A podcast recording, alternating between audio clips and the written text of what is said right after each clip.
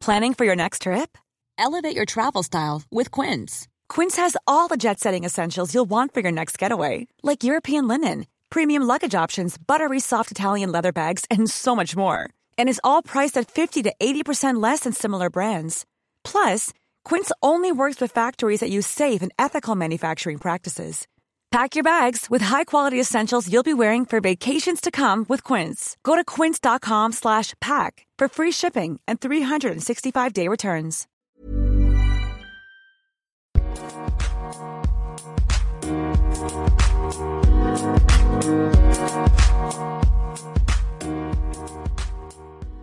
Bonjour et bienvenue dans ce nouvel épisode. Alors avant de te laisser avec Aaron pendant un peu plus de deux heures, je vais te demander quelques petites choses pour m'aider à développer mon podcast et pour que tu ne manques pas les prochains épisodes, car je compte en enregistrer encore un paquet. Tu peux t'abonner tout d'abord, puis mettre 5 étoiles si tu m'écoutes sur Spotify ou sur iTunes, mettre un avis ou un commentaire si par exemple tu m'écoutes sur YouTube, et puis moi j'aime savoir qui écoute mon podcast et pour ça tu peux m'envoyer un message sur Instagram en me disant ce que tu choisis toi entre la glace et le poulet. Dit comme ça c'est bizarre, mais quand tu auras écouté l'épisode, ça fera plus de sens. J'espère. Tu peux m'envoyer un message à Régis Canon humoriste sur Instagram. Si tu tapes euh, le nom du podcast Humeur humoristique, tu devrais normalement me trouver également. Je vais maintenant te laisser avec On a enregistré la première partie de l'épisode avant la reprise de son spectacle Dragon, à un moment où il avait un peu plus de temps, mais on a eu des gros problèmes de connexion car on s'appelait sur Skype et on a dû arrêter. Ensuite, ça a été difficile pour trouver un moment pour remettre ça. Entre temps, moi j'ai installé la fibre pour avoir une meilleure connexion. Mais voilà, trois semaines après, on a trouvé le temps d'enregistrer à nouveau et je suis super content de cet épisode donc j'espère qu'il te plaira également. Je te souhaite une bonne écoute et à très bientôt.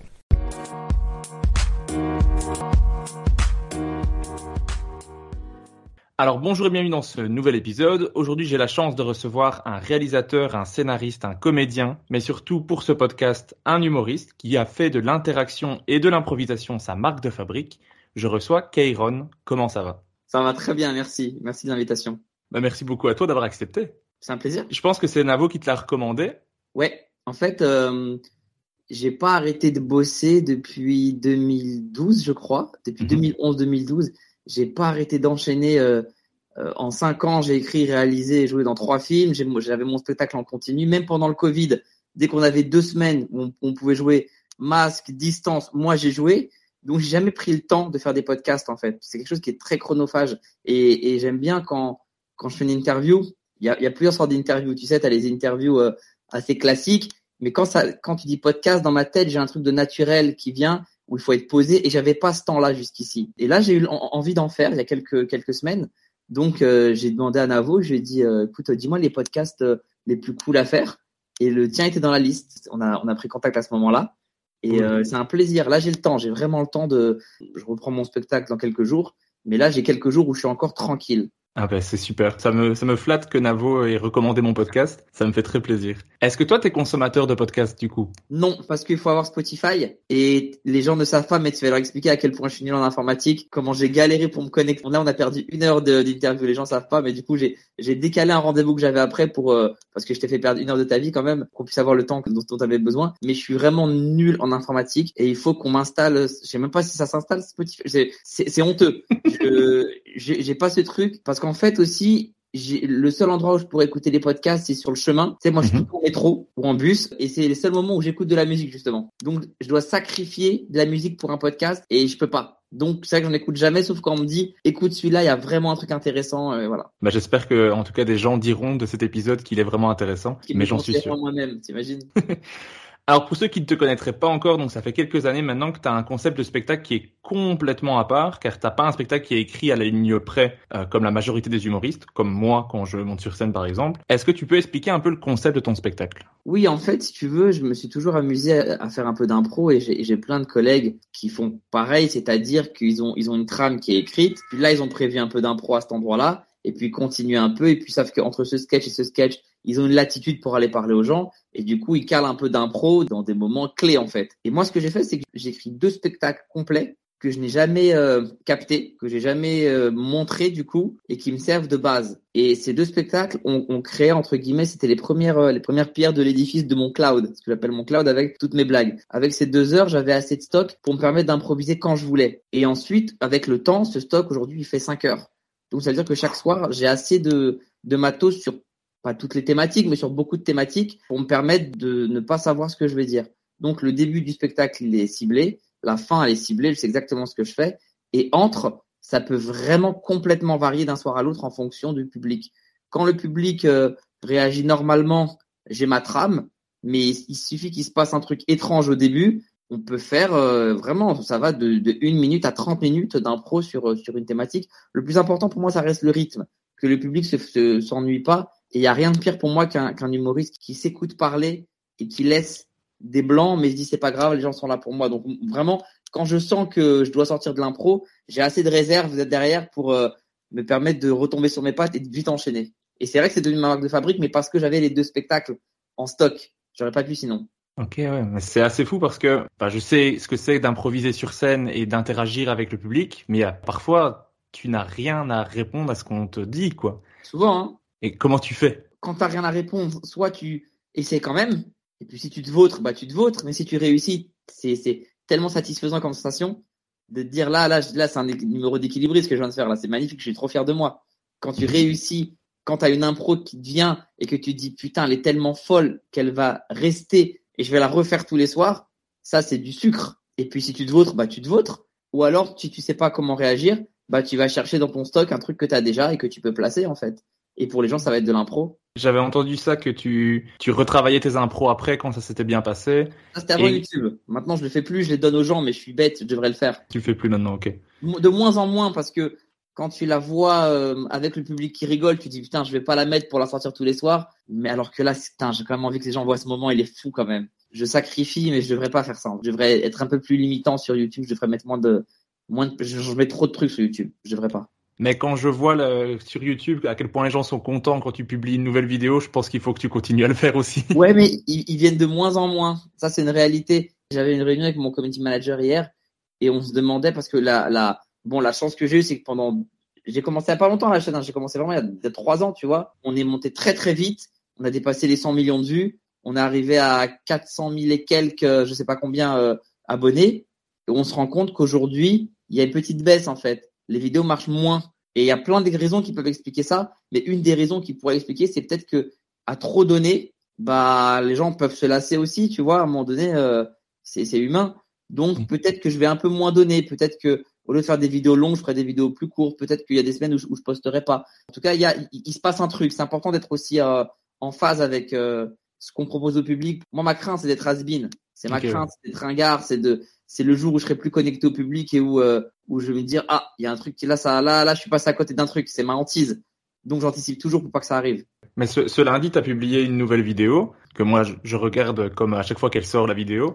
Et je voyais dans les commentaires le nombre de gens qui réagissaient. Donc moi je trouvais ça je trouvais ça génial. Mais tu dis que c'est un peu moins que d'habitude qu'avant. Oui moi moi tu vois c'est une de mes vidéos préférées qu'on avait gardé exprès pour la semaine où j'arrive euh, avant le spectacle. Voilà, donc moi, c'est ma, première, mon retour à Paris, c'est le vendredi 1er juillet. Et en général, euh, quelques jours avant, je mets toujours une vidéo très forte pour booster les gens à acheter, tu vois. Et la vidéo, elle est vue, c'est cool, mais elle est vraiment beaucoup moins vue qu'il y a deux ans, par exemple, il y a un an. Il y a pas, il y a rien d'alarmant, hein, tu vois. On, juste, on se demande pourquoi elle est moins vue alors qu'elle est vraiment top. Qu'est-ce qui fait que que les gens s'abonnent moins euh, euh, On se pose des questions. Je pense que c'est important, c'est sain de, de tout le temps se remettre en question et de jamais prendre des choses pour pour acquises.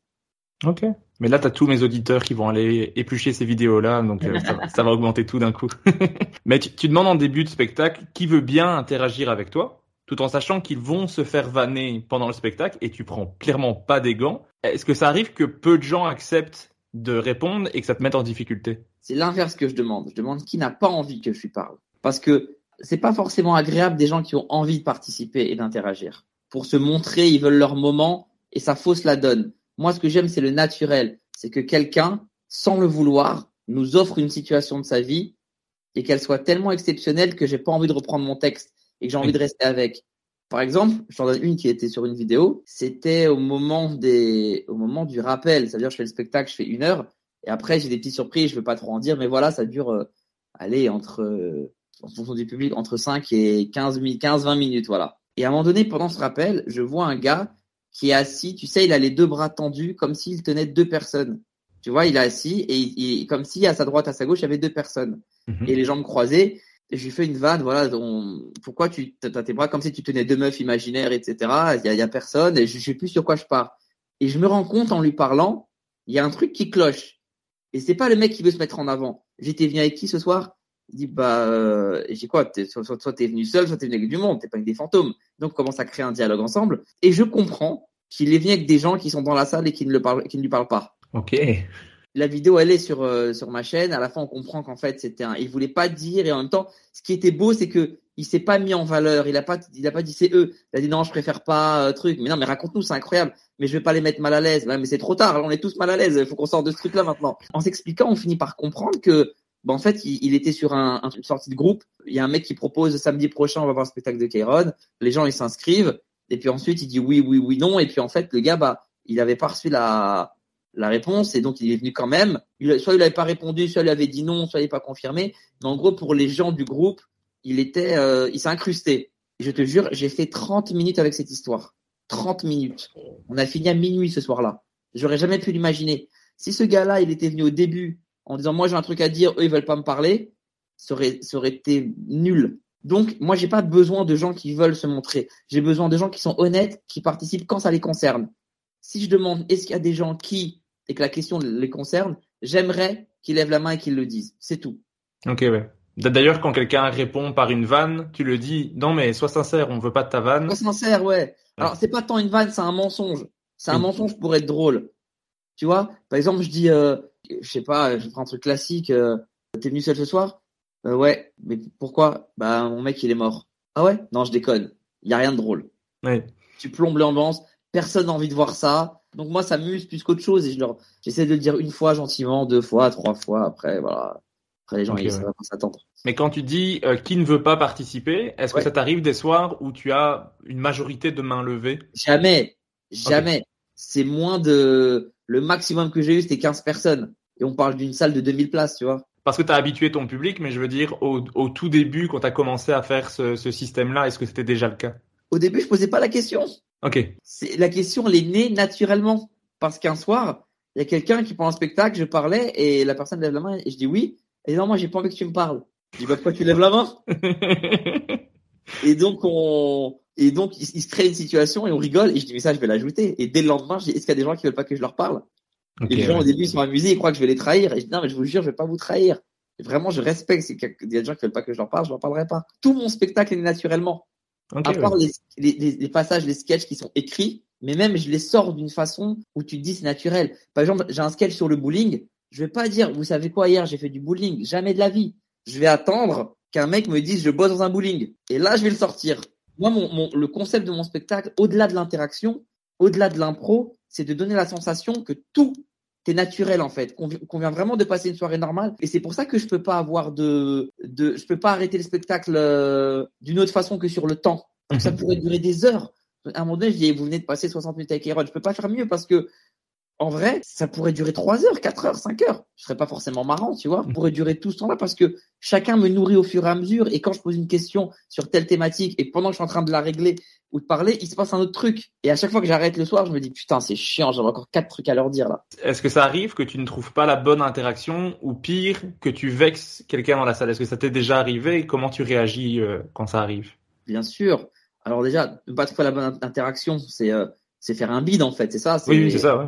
Donc sans le vexer, faire un bide, bah j'ai j'ai des j'ai des blagues euh, déjà prêtes pour ça aussi que j'ai trouvé en impro. Euh, Je vais pas les dire là, mais euh, à force de faire des bides, bah tu tu trouves des des moyens pour euh, pour te sortir du bide et quand ça rigole, tu dis ok celle-là je la garde et si j'ai un bide je la sors, tu vois. Ok. J'en ai quelques-unes en, en stock.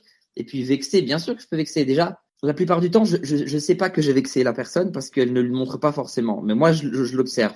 Et il est arrivé plusieurs fois que pendant un spectacle, je reviens vers quelqu'un en me disant ça va, tu passes un bon moment. Et là, je lui donne l'occasion de le dire. Et si elle me dit non, tu m'as vexé, bah on en parle. Si elle, si elle me le montre sur place, on en parle sur place. C'est pourquoi je t'ai vexé. Parce que tu as dit ça. Oui, mais ça, tu l'as pris pour toi. Mais tu comprends bien que quand je fais cette blague-là, je joue le rôle du débile qui ne comprend pas que c'est moi l'idiot dans l'histoire. En général, les gens comprennent. Après, ceux qui sont vexés plus tard, qui viennent me parler sur les réseaux, je leur dis bah désolé que t'es pas aimé. Moi, c'est pas mon but de te vexer. À chaque fois que je fais une blague et que la personne euh, ne rigole pas, bah, bah c'est un échec pour moi. Donc je suis pas satisfait. Mais en même temps, qu'est-ce que tu veux que je fasse? Pour moi, on est deux sur scène. Il y a moi et le bloc public. Je peux pas tenir compte de chaque personne du public. C'est impossible. Il n'y a pas de blague universelle. Quand le bloc public rigole, je me dis c'est bon, c'est marrant. elle n'existe pas cette règle que on rigole pas deux, on rigole ensemble. C'est tellement subjectif, c'est tellement. Il faut écouter le blog public. Si les gens rigolent et que tu trouves pas ça drôle, faut pas aller voir cet artiste-là. Faut pas être avec ce public-là qui rigole de ces choses-là. Faut trouver ton propre public, tes propres alliés humoristiques. Mais tu peux pas dire à, à des centaines de personnes qui rigolent en même temps, vous vous trompez. C'est pas toi qui choisis ce qui est drôle. C'est drôle ou ça l'est pas, quoi. C'est une de mes phrases. Tu peux décider ce qui te fait rire, mais pas ce qui est marrant. Ben, clairement, c'est, c'est pas facile quand, quand t'as une majorité de gens qui rigolent pas. Parce que du coup, là, c'est toi qui, qui dois te faire une raison et de dire, ah, bah, finalement, c'était pas marrant. Soit c'était pas marrant, soit c'est pas le bon public, soit tu l'as mal vendu. Aussi, oui. Cette blague-là, si tu l'as fait différemment, si tu l'as fait avant la blague que tu as faite après, ou inversement, peut-être qu'elle marche mieux. Si tu l'as fait en début de spectacle, c'est très trop tôt. Si tu l'as fait en fin de spectacle, tu as des applaudissements. C'est tellement une science. L'humour, c'est, tu peux, c'est pas aussi simple que c'est marrant, c'est pas marrant. C'est ça qui est incroyable. C'est que vraiment, c'est de la broderie. Tu peux, tu peux tenter plein de combinaisons. C'est des Lego. Tu peux tenter autant que tu veux. Parfois, c'est inexplicable pourquoi ça fonctionne. Ouais, ça, c'est un truc que j'ai adoré sur une vidéo. Tu demandes, est-ce qu'il y a des gens qui ont un handicap dans la salle? Quelqu'un répond, je suis tétra. Et tu dis, OK, je reviens sur toi plus tard parce que là, le public, il est pas prêt. Et ça, j'ai trouvé ça génial parce que, en effet, le public était pas prêt. T'as amené un peu ton style, t'as montré qu'on pouvait rire, machin. Et après, ah, on revient sur toi. Tout ça, c'était que pour ça. Et j'avais trouvé ça génial parce que l'erreur aurait été de réagir directement dessus pour pas oublier et euh, peut-être faire un bide à ce moment-là, quoi. J'ai dû tenter, hein. Je pense que me connaissant, j'ai dû tenter une blague. Ils ont pas trop rigolé. Je me suis dit, OK, ils sont pas prêts. Il, là, le malaise du handicap ne vient pas de lui. Il vient pas de moi, il vient d'eux parce qu'ils n'osent pas rire de ce que je dis à cette personne. Ils sont pas prêts. Lui, il est prêt. Lui, il attend que ça, lui. Lui, quand je, quand je dis handicapé, s'il lève pas la main, je vais pas lui parler. Il lève la main, donc il est volontaire. Et donc moi, j'y vais et je vais, j'y arrive pas en me disant, allez, on va sacrifier l'handicapé maintenant. Fais voir tes mains. elles sont nulles. Je fais pas ça. J'essaie de trouver des blagues justement, tu vois. Et un de mes axes préférés, c'est de justement minimiser le handicap, mais pas pour dire euh, vous êtes nul, pour donner de la force. Par exemple, souvent un tétra qui lève les mains, mon personnage, ça va être de dire ah ben ça va en fait, euh, tranquille. Tu vois, de, de, le ramener, de le mettre au même niveau que nous, en lui disant t'es pas handicapé. Je vais pas avoir de peine pour toi parce que t'es handicapé en fait. Voilà, t'auras pas mhm. ma pitié, t'auras ma sympathie, t'auras mon mon envie de rire avec toi, t'auras mon écoute sur l'heure qu'on va passer ensemble, mais t'auras pas ma pitié. Et même pour te dire, un des trucs les plus durs que j'ai entendu sur scène, c'est un mec qui, sur la question des handicapés, il lève la main et dit ouais j'ai une hémiplégie.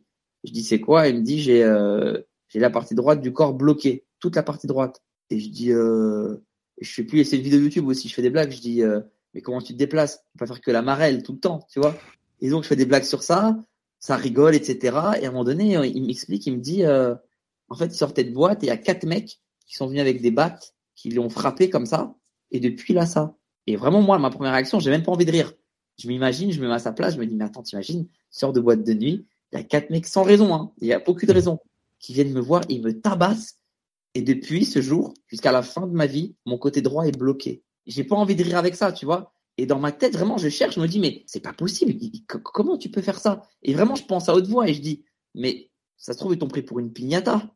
Et lui, il éclate de rire. les gens rigolent pas autour. Et, et, après, je dis aux gens, je fais trop tôt, trop tôt. Ok, trop tôt. On la fait pas tout de suite. Mais si lui, il a rigolé à celle-là et que euh, j'ai osé lui faire, quelqu'un qui, qui a une jambe, ils peuvent, ils, auront pas ma pitié en tout cas. Personne dans ma salle n'aura ma pitié parce que je les, je les estime et je les respecte. Ils auront mon, mon écoute, ils auront mon envie de les faire rire, ils auront mon professionnalisme, ils auront mon respect, ils auront jamais ma pitié. Et donc, quel conseil tu donnerais à un jeune humoriste qui souhaiterait interagir plus avec son public, qui souhaiterait faire du, du crowd work pour que ça passe bien? Qu'est-ce que tu conseillerais à quelqu'un qui fait ça parce que tu es l'expert dans le domaine? Merci, c'est gentil. Déjà, avoir un filet à chaque fois. Alors, ça dépend si c'est en spectacle ou hors spectacle déjà. Parce que quand c'est en spectacle, pour moi, tu as moins de latitude et de droit à l'erreur que sur une scène ouverte. Ils ont payé pour te voir, c'est ton image, ils, connaissent ton nom par cœur. Il n'y a pas de, de je suis là pour tester, etc. Tu dois les tuer sur scène. Donc toujours avoir des filets. Euh, tu veux faire, euh, je sais pas moi, tu, tu tentes une impro sur, euh, tu pars sur les relations euh, euh mère-fils. Tu parles à une mère et à son enfant. Si t'es pas suffisamment sûr de toi, il faut que tu aies un, un, truc à raconter sur ta mère et toi-même. Si l'interaction marche pas, ce qui fait bide, c'est terminer sur un sur un rien, sur un blanc et de faire ouais allez on allez on les en tout cas on applaudit euh, Simone et Fred euh, ça c'est trouve ça mais ou alors ou alors de dire ok alors sinon moi euh, et tu pars sur autre chose. Ça c'est pas possible. Ouais c'est un aveu d'échec en fait. Exactement. Alors que si t'arrives pas à faire rire et ça fait bide tu peux dire en tout cas vous êtes très mignon moi avec ma mère c'est pas pareil. Et là tu pars sur ton histoire à toi. Et ça fera jamais bide ça c'est la première chose Et la deuxième, c'est de ne pas chercher à faire rire coûte que coûte, parce que en fait, il y a un truc que les gens ils, captent pas forcément, c'est que quand tu es en impro, tu prends un vrai risque et tu peux être méchant d'une seconde à l'autre et tu connais pas le seuil d'acceptation de la personne qui est en face. Tu sais pas si elle pratique de l'humour noir ou pas. Une fois, je je vannais une meuf et elle s'est auto-vannée derrière et sa vanne était plus dark que la mienne. Et j'aurais pas dit qu'elle aurait enchaîné comme ça. Elle, clairement, toute, je sais plus c'était quoi l'histoire, mais je me rappelle qu'il y a un gars qui a mis une, phrase sur YouTube. Euh, oui, comment il a parlé, euh, je sais pas quoi. Euh, c'était une asiatique, je me rappelle de ça. Qui a dit euh, cette pauvre asiatique, nanana, et elle, elle avait marqué. Alors cette pauvre asiatique est en merde déjà. Elle a pris du spectacle. Elle était super offensive là. Je me rappelle plus euh, c'était quoi la situation, mais elle m'avait choqué parce qu'elle était très vive et euh, elle été plus loin que moi, mais direct, tu vois. Et tu peux pas savoir la personne en face euh, quel est son type d'humour et euh, surtout si elle vient me voir moi, c'est qu'elle aime l'humour noir euh, quand même, tu vois. Probablement. Juste, voilà, il faut juste que tu essayes de les faire rire, mais pas à n'importe quel prix. C'est-à-dire que si, es, si ton but quand tu fais rire quelqu'un, c'est juste de le rendre heureux, c'est premier degré ce que je dis. Hein. Ton but c'est de le faire kiffer, même si t'es maladroit, on t'en voudra pas, parce que tu vas bien réagir si t'es maladroit. Si ton but c'est de faire rire les gens pour qu'on t'aime, pour briller, ça va se voir et tu vas le payer très cher. Ça sent sur des micro-détails. Ça sent sur, euh, sur des moments où tu as l'impression qu'on te manque de respect, par exemple. Quand tu en as un pro naturel, il ne peut pas tromper les gens. Moi, j'ai vu des, des humoristes, par exemple, montrer qu'ils étaient exaspérés par des choses qu'ils jugeaient comme des manques de respect. ça m'arrive aussi quand les gens sont vraiment relous. Je leur dis là, les gars, ça, ça, là, ça me fait chier, ça me saoule. Ah, vous n'êtes mhm. pas respectueux, vous me saoulez. Mais je le fais un peu de façon, euh, je me mets en dessous pour leur dire parce que c'est vraiment ce que je ressens. Parce que dans ma tête, je me dis pas, mais pour qui vous vous prenez? Vous savez qui je suis, moi? J'ai fait 400 km pour venir vous divertir. Vous savez qui je suis? Jamais je le dis comme ça. Mais c'est pas contrôlé. C'est que je me dis vraiment, putain, c'est dommage, vous gâchez. Cette date, j'attends depuis trois mois. Je suis trop content d'être là. J'ai préparé plein de blagues. Tout le monde est là, on rigole. Et vous trois, les gars là, vous gâchez tout, sérieux. C'est dommage. Et le fait de, de, de, réagir naturellement comme ça, les gens voient que je suis pas en train de sacrifier des, des, gens pour les faire rire, pour moi exister, moi briller. Quand je te dis, je leur dis, ah, vous êtes relou et tout, je mets toujours des blagues avec. Toujours. Tu peux tout dire avec une vanne, mais ne le dis pas sans blague, parce que t'as pas, pas de valeur ajoutée. Ok, ouais. Bah, c'est ce que tu, on revient sur le premier conseil d'avoir son filet, quoi. Complètement. Ça marche. Est-ce que tu as d'autres conseils ou je passe à la question suivante? Euh, Pour être bon en impro, bah, l'expérience après. Hein. C'est en bûchant qu'on devient bûcheron. Faut, faut, faut, faut, faut en faire un maximum. Faut se mettre en danger. Faut oser. Faut noter. Faut se filmer tout ce que tu fais, tu filmes, tu gardes, tu dis ça c'est marrant, putain, faut que je le garde, faut que je trouve un moyen de l'amener. Ça, il me manque un truc, je peux en faire deux blagues de suite. Tu sais qu'aujourd'hui, j'ai des passages d'impro qui ont l'air d'impro, mais genre je fais 7-8 blagues à la suite, il n'y a pas une impro dedans, mais on dirait que tout est improvisé. Mhm. C'est à force d'improviser, et je les, je les ai collés ensemble les blagues en fait. J'en ai fait un stock. Ouais, donc ça montre ta réaction naturelle à la situation, quoi. Ouais, tente un maximum, improvise un maximum, mets-toi en danger, euh, avec toujours des filets de sécurité derrière et tente, ose et, et, parler aux gens. L'humoriste, il a peur de. Enfin, je parle comme d'un animal. L'humoriste. L'humoriste, il a peur de du blanc. Oui. Il y a un truc qu'il faut pas oublier, c'est que le public ne t'en veut pas si c'est intéressant. Le mhm. blanc ennuyeux, tu as le droit à un par spectacle, pas deux. Mais quand c'est intéressant, t'es pas obligé de. de... Il y a rien de pire que quelqu'un. Par exemple, tu poses une question à quelqu'un, ça, c'est un truc que j'ai aussi beaucoup vu chez. C'est de la maladresse de débutant, mais c'est normal en fait. Hein. On passe tous par là. Mais par exemple, l'humoriste, il tente un truc, il pose une question à quelqu'un. La personne est raconter son ce qu'il a, posé, et l'autre, il cherche tellement sa vanne qu'il écoute même pas ce qu'il dit. Et donc forcément, quand il fait sa vanne derrière, bah, il prend moins. On a tous plus d'empathie pour le, la personne du public. Et l'humoriste, il comprend pas pourquoi ça n'a pas marché. Ça n'a pas marché parce que tu l'as pas écouté, tout simplement. Fallait juste l'écouter avant tout. Avant de décider où tu vas aller, écoute, parce que tu as 10 axes possibles. Bah, c'est vraiment des bons conseils. Je, j'espère que les, les, humoristes qui écoutent sont en train de prendre des petites notes là maintenant. et alors pour ceux qui veulent en voir plus, bah, il y a plus de 50 heures de passages d'impro filmés et postés sur ta chaîne YouTube. Pendant ton spectacle, il y a des couples qui s'embrouillent, il y a des couples qui sont formés, il y a des gens infidèles, il y a plein de choses. Quel est le truc le plus ouf qui s'est passé à un de tes spectacles? Franchement, c'est impossible, je te jure. C'est pour ça que c'est que j'ai commencé à filmer parce que les gens me posaient cette question et quand, quand je leur racontais, ils me croyaient pas. Ils me croyaient pas. Donc j'ai dit, tu sais quoi, maintenant on va filmer parce que j'en ai marre. J'en ai marre que tous les soirs il y a des trucs de fou, mais j'ai eu des années. Un, un truc s'est passé pendant le spectacle ou une anecdote qu'on m'a racontée pendant le spectacle. En anecdote, là c'est trop. J'ai Bah, un, truc qui pas, un truc qui s'est passé peut-être. Ouais, parce qu'il y a deux semaines, par exemple, t'as encore quelqu'un qui m'a dit, euh, voilà, quelqu'un qui, je connais une fille qui a, quelqu'un qui bosse dans les pompes funèbres. T'as vu la vidéo? J'ai vu la vidéo. Elle dit, euh, elle est pas venue à l'enterrement de sa fille parce qu'elle avait un rendez-vous chez le coiffeur. Est-ce que tu veux faire de plus que ça? Même pas besoin de faire de vannes. Mais d'ailleurs, je crois que tu le dis. Je crois que c'est rare que t'aies pas de, ouais, pas de réaction, mais c'est pas nécessaire. en fait, j'en ai eu après. J'ai fait des vannes derrière. Mhm. On a préféré couper les vannes parce que je vais les garder pour les refaire. Un truc qui s'est passé pendant le spectacle, bah rien que le truc de chercher pendant 30 minutes euh, ce que je racontais tout à l'heure. C'est-à-dire il faut que tu imagines que pendant 30 minutes, lui il raconte au compte-goutte. Donc j'ai attends, t'es venu avec des gens qui te connaissent? Il dit oui. Ils sont dans la salle Il dit oui. Est-ce que vous pouvez vous manifester? Personne lève la main. ok, euh, toi là tu les vois il fait, bah non, là, je les vois pas. Oui, tu les vois pas parce que tu me regardes moi. Mais si tu te tournes, parce qu'il était au deuxième rang, si tu te tournes, tu les vois. Oui. Et eux, ils te voient. Oui. Et, et euh, ils savent qui t'es. Oui. Est-ce que ces gens-là peuvent lever la main? Personne. Et tout le monde est comme ouf. Ça, ça, ça dure vraiment 30 minutes. J'exagère pas, 30 hein, minutes avec ce truc-là. Et, et ça finit par, ok, dis-moi le nom de la personne truc. Et il me dit un nom. Je dis, est-ce qu'il y a une personne qui s'appelle comme ça dans la salle?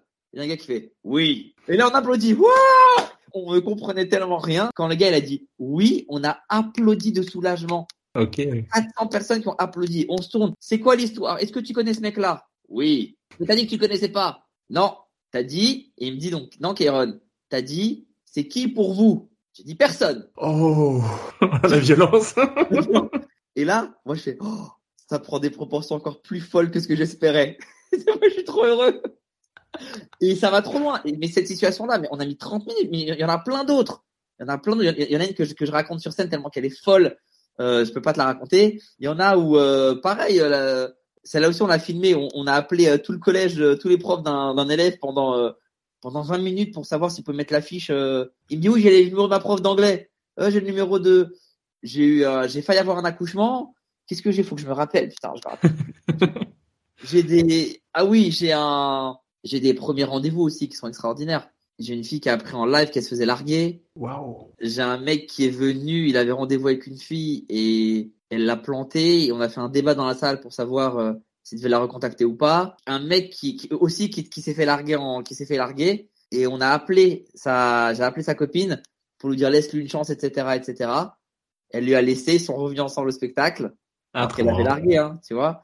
J'ai eu plein de trucs, je, je peux même pas te, entre les anecdotes et ce qui s'est passé en live, je, franchement, euh, attends, laisse-moi, il faut que je trouve un truc croustillant quand même. J'ai eu, euh, moi qui étais malade, j'avais joué à Nice, j'étais malade et premier spectacle, au bout de 30 minutes, j'ai la tête qui tourne, je commence à avoir mal au ventre. Je finis le spectacle allongé par terre et je finis le spectacle euh, yeux fermés allongés. Ok. Et je fais le spectacle comme ça. Et j'avais un spectacle juste après dans la même salle. Genre, je faisais 19h et 21h30. Je, je me repose un peu, je vais vomir entre les deux, je me sens bien et tout. Je recommence, après 10 minutes, je m'écroule. Je demande au public, euh, est-ce qu'il y a un médecin dans la salle? Il y a un médecin qui a m'ausculté en direct sur scène. Et je finis le spectacle comme ça. Waouh J'ai une anecdote que j'ai jamais racontée. Ouh Croustillant. Je viens de m'en rappeler, je l'ai jamais racontée. Vas-y. Ça, c'est une anecdote que je raconte en, en, en privé sur l'adrénaline de la scène souvent les gens, tu sais, j'en connais plein, ils, toussent un peu ou ils ont un truc, ils sont pas bien, ils disent, oh, je sais pas comment je vais être sûr pour un spectacle, je vais pas assurer. Et je leur raconte cette anecdote pour les rassurer. J'ai appris euh, juste avant le spectacle que la fille avec laquelle j'étais me trompait. Je l'ai appris juste avant le spectacle. Je monte sur scène, je fais le show. À certains moments pendant le spectacle, je l'oublie même ces trucs-là. Je l'oublie tellement que je parle aux gens, je l'oublie. À la fin du spectacle, les gens partent, je tombe dans les pommes. Wow. Je suis pas un fragile, hein. Mais entre l'adrénaline, le fait de l'apprendre à ce moment-là, le fait de, en plus c'est une histoire compliquée que je peux pas trop raconter, mais voilà, le fait de l'apprendre à ce moment-là, le fait que les gens quittent la salle, j'avais joué une heure, j'étais fatigué, j'avais pas mangé, j'étais pas, tout ça, j'ai la tête qui a et je suis tombé dans les pommes. Je me suis réveillé, on me mettait des gifles en fait. Ok, ouais, wow. Et, le, corps a cette faculté et la scène a cette faculté aussi de te, de te donner un, de te donner un boost quand tu as besoin, quand tu es en danger, tes forces décupent. Et là, psychologiquement, à ce moment-là, j'étais en danger. J'avais envie de tout sauf d'être sur scène. J'avais envie de, de... je peux pas raconter l'histoire, mais c'était un vrai truc. On m'a déjà trompé, et voilà, j'ai déjà trompé et, pour moi c'est un truc qui fait partie de la vie. Tu vois, je suis très philosophe par rapport à ça. Je, je suis pas fragile à ce niveau-là. Euh, ah, si tu me trompes, je vais tomber dans les pommes et je vais pleurer. Je, je suis pas comme ça, vraiment. Et je je je je juge pas ceux qui le font, tu vois, hein, mais je suis vraiment pas comme ça. Mais là, c'était un truc tellement particulier. Vraiment, je me suis évanoui, mais je me suis évanoui après le spectacle, pas au moment où je l'ai appris. Oui, parce que l'adrénaline t'a permis de continuer, quoi. C'est assez fou. Ouais. Moi, j'ai déjà eu avant une scène, genre dans sur la sur la route pour aller vers la scène, euh, mon père m'appelle pour m'apprendre que ma grand-mère est décédée. Et j'ai la scène. J'arrive sur sur place, quoi. J'étais pile l'heure du spectacle. Je me dis, mais je vais je vais annuler, mais en même temps, que j'annule ou pas, ça ça changera rien, tu vois. C'est fait, quoi. Et donc j'arrive, je dis rien à personne et j'ai joué, j'ai joué et genre comme tu dis pendant le passage, limite tu oublies un moment. parce que tu es dans l'adrénaline du truc et vraiment le spectacle se, se, termine et je vais boire un verre au bar, on me dit ça va, je dis bah non, ma grand-mère est décédée, il me fait bah, qu'est-ce que tu fais là? Et je dis bah j'avais une scène, tu sais t'es dans le t'es dans t'es dans l'adrénaline du truc quoi.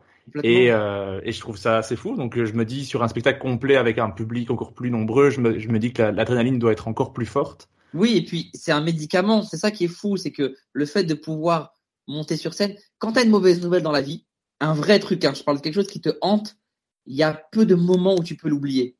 Mhm. Vraiment l'oublier, tu vois. Moi, j'ai la scène et le five. C'est les deux seuls moments où je pense à rien. Et c'est une chance de fou d'avoir deux échappatoires comme ça. Et, euh, et, quand t'arrive un drame, en vrai, tu devrais aller jouer juste après.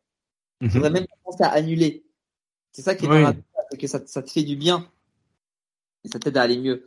Donc euh, c'est un des bienfaits de la scène et c'est un des bienfaits du, du corps humain euh, qui, est, qui est inexplicable. Et, euh, et c'est un des trucs fous qui, qui m'est aussi arrivé, mais bon, que les gens n'ont jamais vu.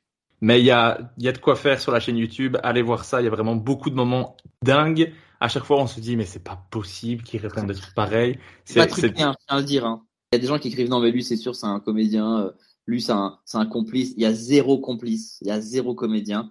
Et même, je vais plus loin, les gens que je connais, quand ils viennent me voir en spectacle, je leur parle pas. Ou alors, si je leur parle, je dis, je dis, ah, mais je vous présente, c'est mon pote un tel, et après, on discute. Et donc, tous les vendredis et samedis de juillet, tu joues ton spectacle, donc Dragon à l'Européen à 21h30. Tu le reprends ensuite le 19 août. Tu pars ensuite en tournée à travers la France et la Belgique. Tu viens d'ailleurs jouer chez moi à Mons le 23 septembre. Qu'est-ce qui a changé par rapport à 60 minutes avec Kairon, donc ton spectacle précédent? C'est juste pour dire qu'est-ce qui a changé, ouais? Et en fait, non, mon spectacle précédent, c'est On ne fera pas la lumière. Ok, pardon. le spectacle précédent, c'est 60 minutes avec Kéron. Ok, excuse-moi. Le spectacle précédent, c'est en libre éducation. Et en fait, à partir de en libre éducation, surtout à partir de 60 minutes avec Kéron, j'ai commencé mon concept d'unir les spectacles, d'être toujours en mouvement et sans savoir ce que je vais dire. Et donc, en réalité, la question va plus loin. La question, c'est pas qu'est-ce qui a changé entre Dragon et On ne fera pas la lumière, c'est qu'est-ce qui a changé entre Dragon du vendredi et Dragon du lendemain.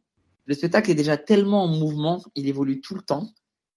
Chaque soir, tu peux, tu peux voir entre 15 et 45 minutes d'impro. Donc en réalité, moi, je garde mon concept qui est d'offrir un spectacle unique tous les soirs. Il y a des trucs qui reviennent, peut-être, beaucoup, un peu. Ça dépend de ce qui se passe dans le public. Mais en réalité, le concept est le même. Je sais pas où je vais, je sais pas ce que le public va voir, je sais pas même moi-même, je sais pas ce que je vais dire, je sais pas qui ils sont. Donc le concept est le même je pense que le jour où je fais un spectacle où il y a plus d'impro, les gens vont pas venir me voir. Ils ont, ils ont pas envie de me voir faire ça. C'est une question que tu peux poser à un humoriste classique. Oui. Qui fait un spectacle, puis en fait un second, puis un troisième. Quand j'ai créé ce concept, j'étais déjà en dehors de, de, de cette question. Je, je peux, je, peux pas répondre à cette question. Parce que entre deux dates, il y a tout qui change. Ok, mais ce que je veux dire, c'est pourquoi cette, ce moment où tu es passé avec une nouvelle affiche, un nouveau titre pour le spectacle Pourquoi cette envie, quoi, je veux dire? Très honnêtement, oui, vas-y. Comme d'hab, hein, je ne fais pas de langue de bois. Parce que tous les 2-3 ans, il faut changer d'affiche pour créer un renouvellement, une nouvelle dynamique par rapport à la presse. Tu sais, c'est comme euh, pourquoi les clubs, les clubs de foot, ils créent un nouveau maillot tous les ans? Pourquoi Ils pourraient avoir le même maillot pendant 2 ans, 3 ans? Parce qu'il faut redonner un coup de boost et dire au début de l'année, on a besoin de vous, on a besoin de soutien. Allez, on, on, supporte le club, il y a eu des changements cette année, il y a eu des nouveaux joueurs, il y a eu des gens qui sont partis. Voici de nouveaux objectifs, on part à la guerre ensemble, allez, il faut une nouvelle armure. Okay, ouais. C'est un peu ça. Moi, je suis condamné à essayer de trouver des concepts différents, alors que le fond du, du spectacle, c'est le même. Parce que la société dans, dans laquelle je, je, suis ne comprend pas ça. Les journalistes, ils vont t'inviter une fois pour un spectacle. Tu fais une grosse émission une fois pour le spectacle. Si tu veux la refaire trois ans plus tard, on te dit, mais c'est le même spectacle. Tu dis, oui, mais il y a plein de trucs qui ont changé mais c'est le même spectacle. Bon, bah vas-y, on va changer l'affiche alors. Et votre nouveau spectacle, Dragon Ok, d'accord. Mais j'ai aussi entendu que tu avais réalisé un film, un thriller psychologique qui va sortir fin 2022 sur Amazon Prime. Ah, J'aurais aimé. Je l'ai refusé, je l'ai refusé au dernier moment. Ah, pardon. Il devait, il devait, il devait se faire. On était très loin. On était à, à l'étape des, des, castings. Et puis, euh, on a eu une, une, une, divergence artistique avec Amazon. Euh, c'est pas de leur faute, hein, c'est pas de la mienne. On voulait juste pas le même film. Donc, on a préféré se dire euh, qu'on se retrouverait sur un autre projet et que celui-là, euh, on le mettait de côté. Du coup, euh, j'espère le faire un jour, ce film. J'espère vraiment le faire. J'en suis, le faire. J'en suis extrêmement fier, vraiment. Euh, c'est un thriller psychologique, ça n'a rien à voir avec ce que j'ai fait jusqu'ici. Mhm. Je suis, je l'adore ce film. Enfin, le, ce scénario, je l'adore vraiment. J'espère qu'il se fera un jour. Je sais pas encore avec qui, quoi, quand, comment. En attendant, je- je- j'ai d'autres projets. Mais malheureusement, ouais, on a été, euh, il a été euh, coupé dans l'œuf. Non, c'est comment on dit l'expression Cassé dans l'œuf? Ah, c'est quelque chose dans l'œuf, mais je je reviens pas, je reviens pas sur l'expression non plus. Des trucs dans l'œuf. Truc Ouais, dans il l'œuf. Il était Complé- truc dans l'œuf. Complétez vous-même dans, Voilà. dans les commentaires si vous revenez sur l'expression. Euh, mais alors, est-ce que tu as d'autres projets en cours dont je n'aurais pas connaissance?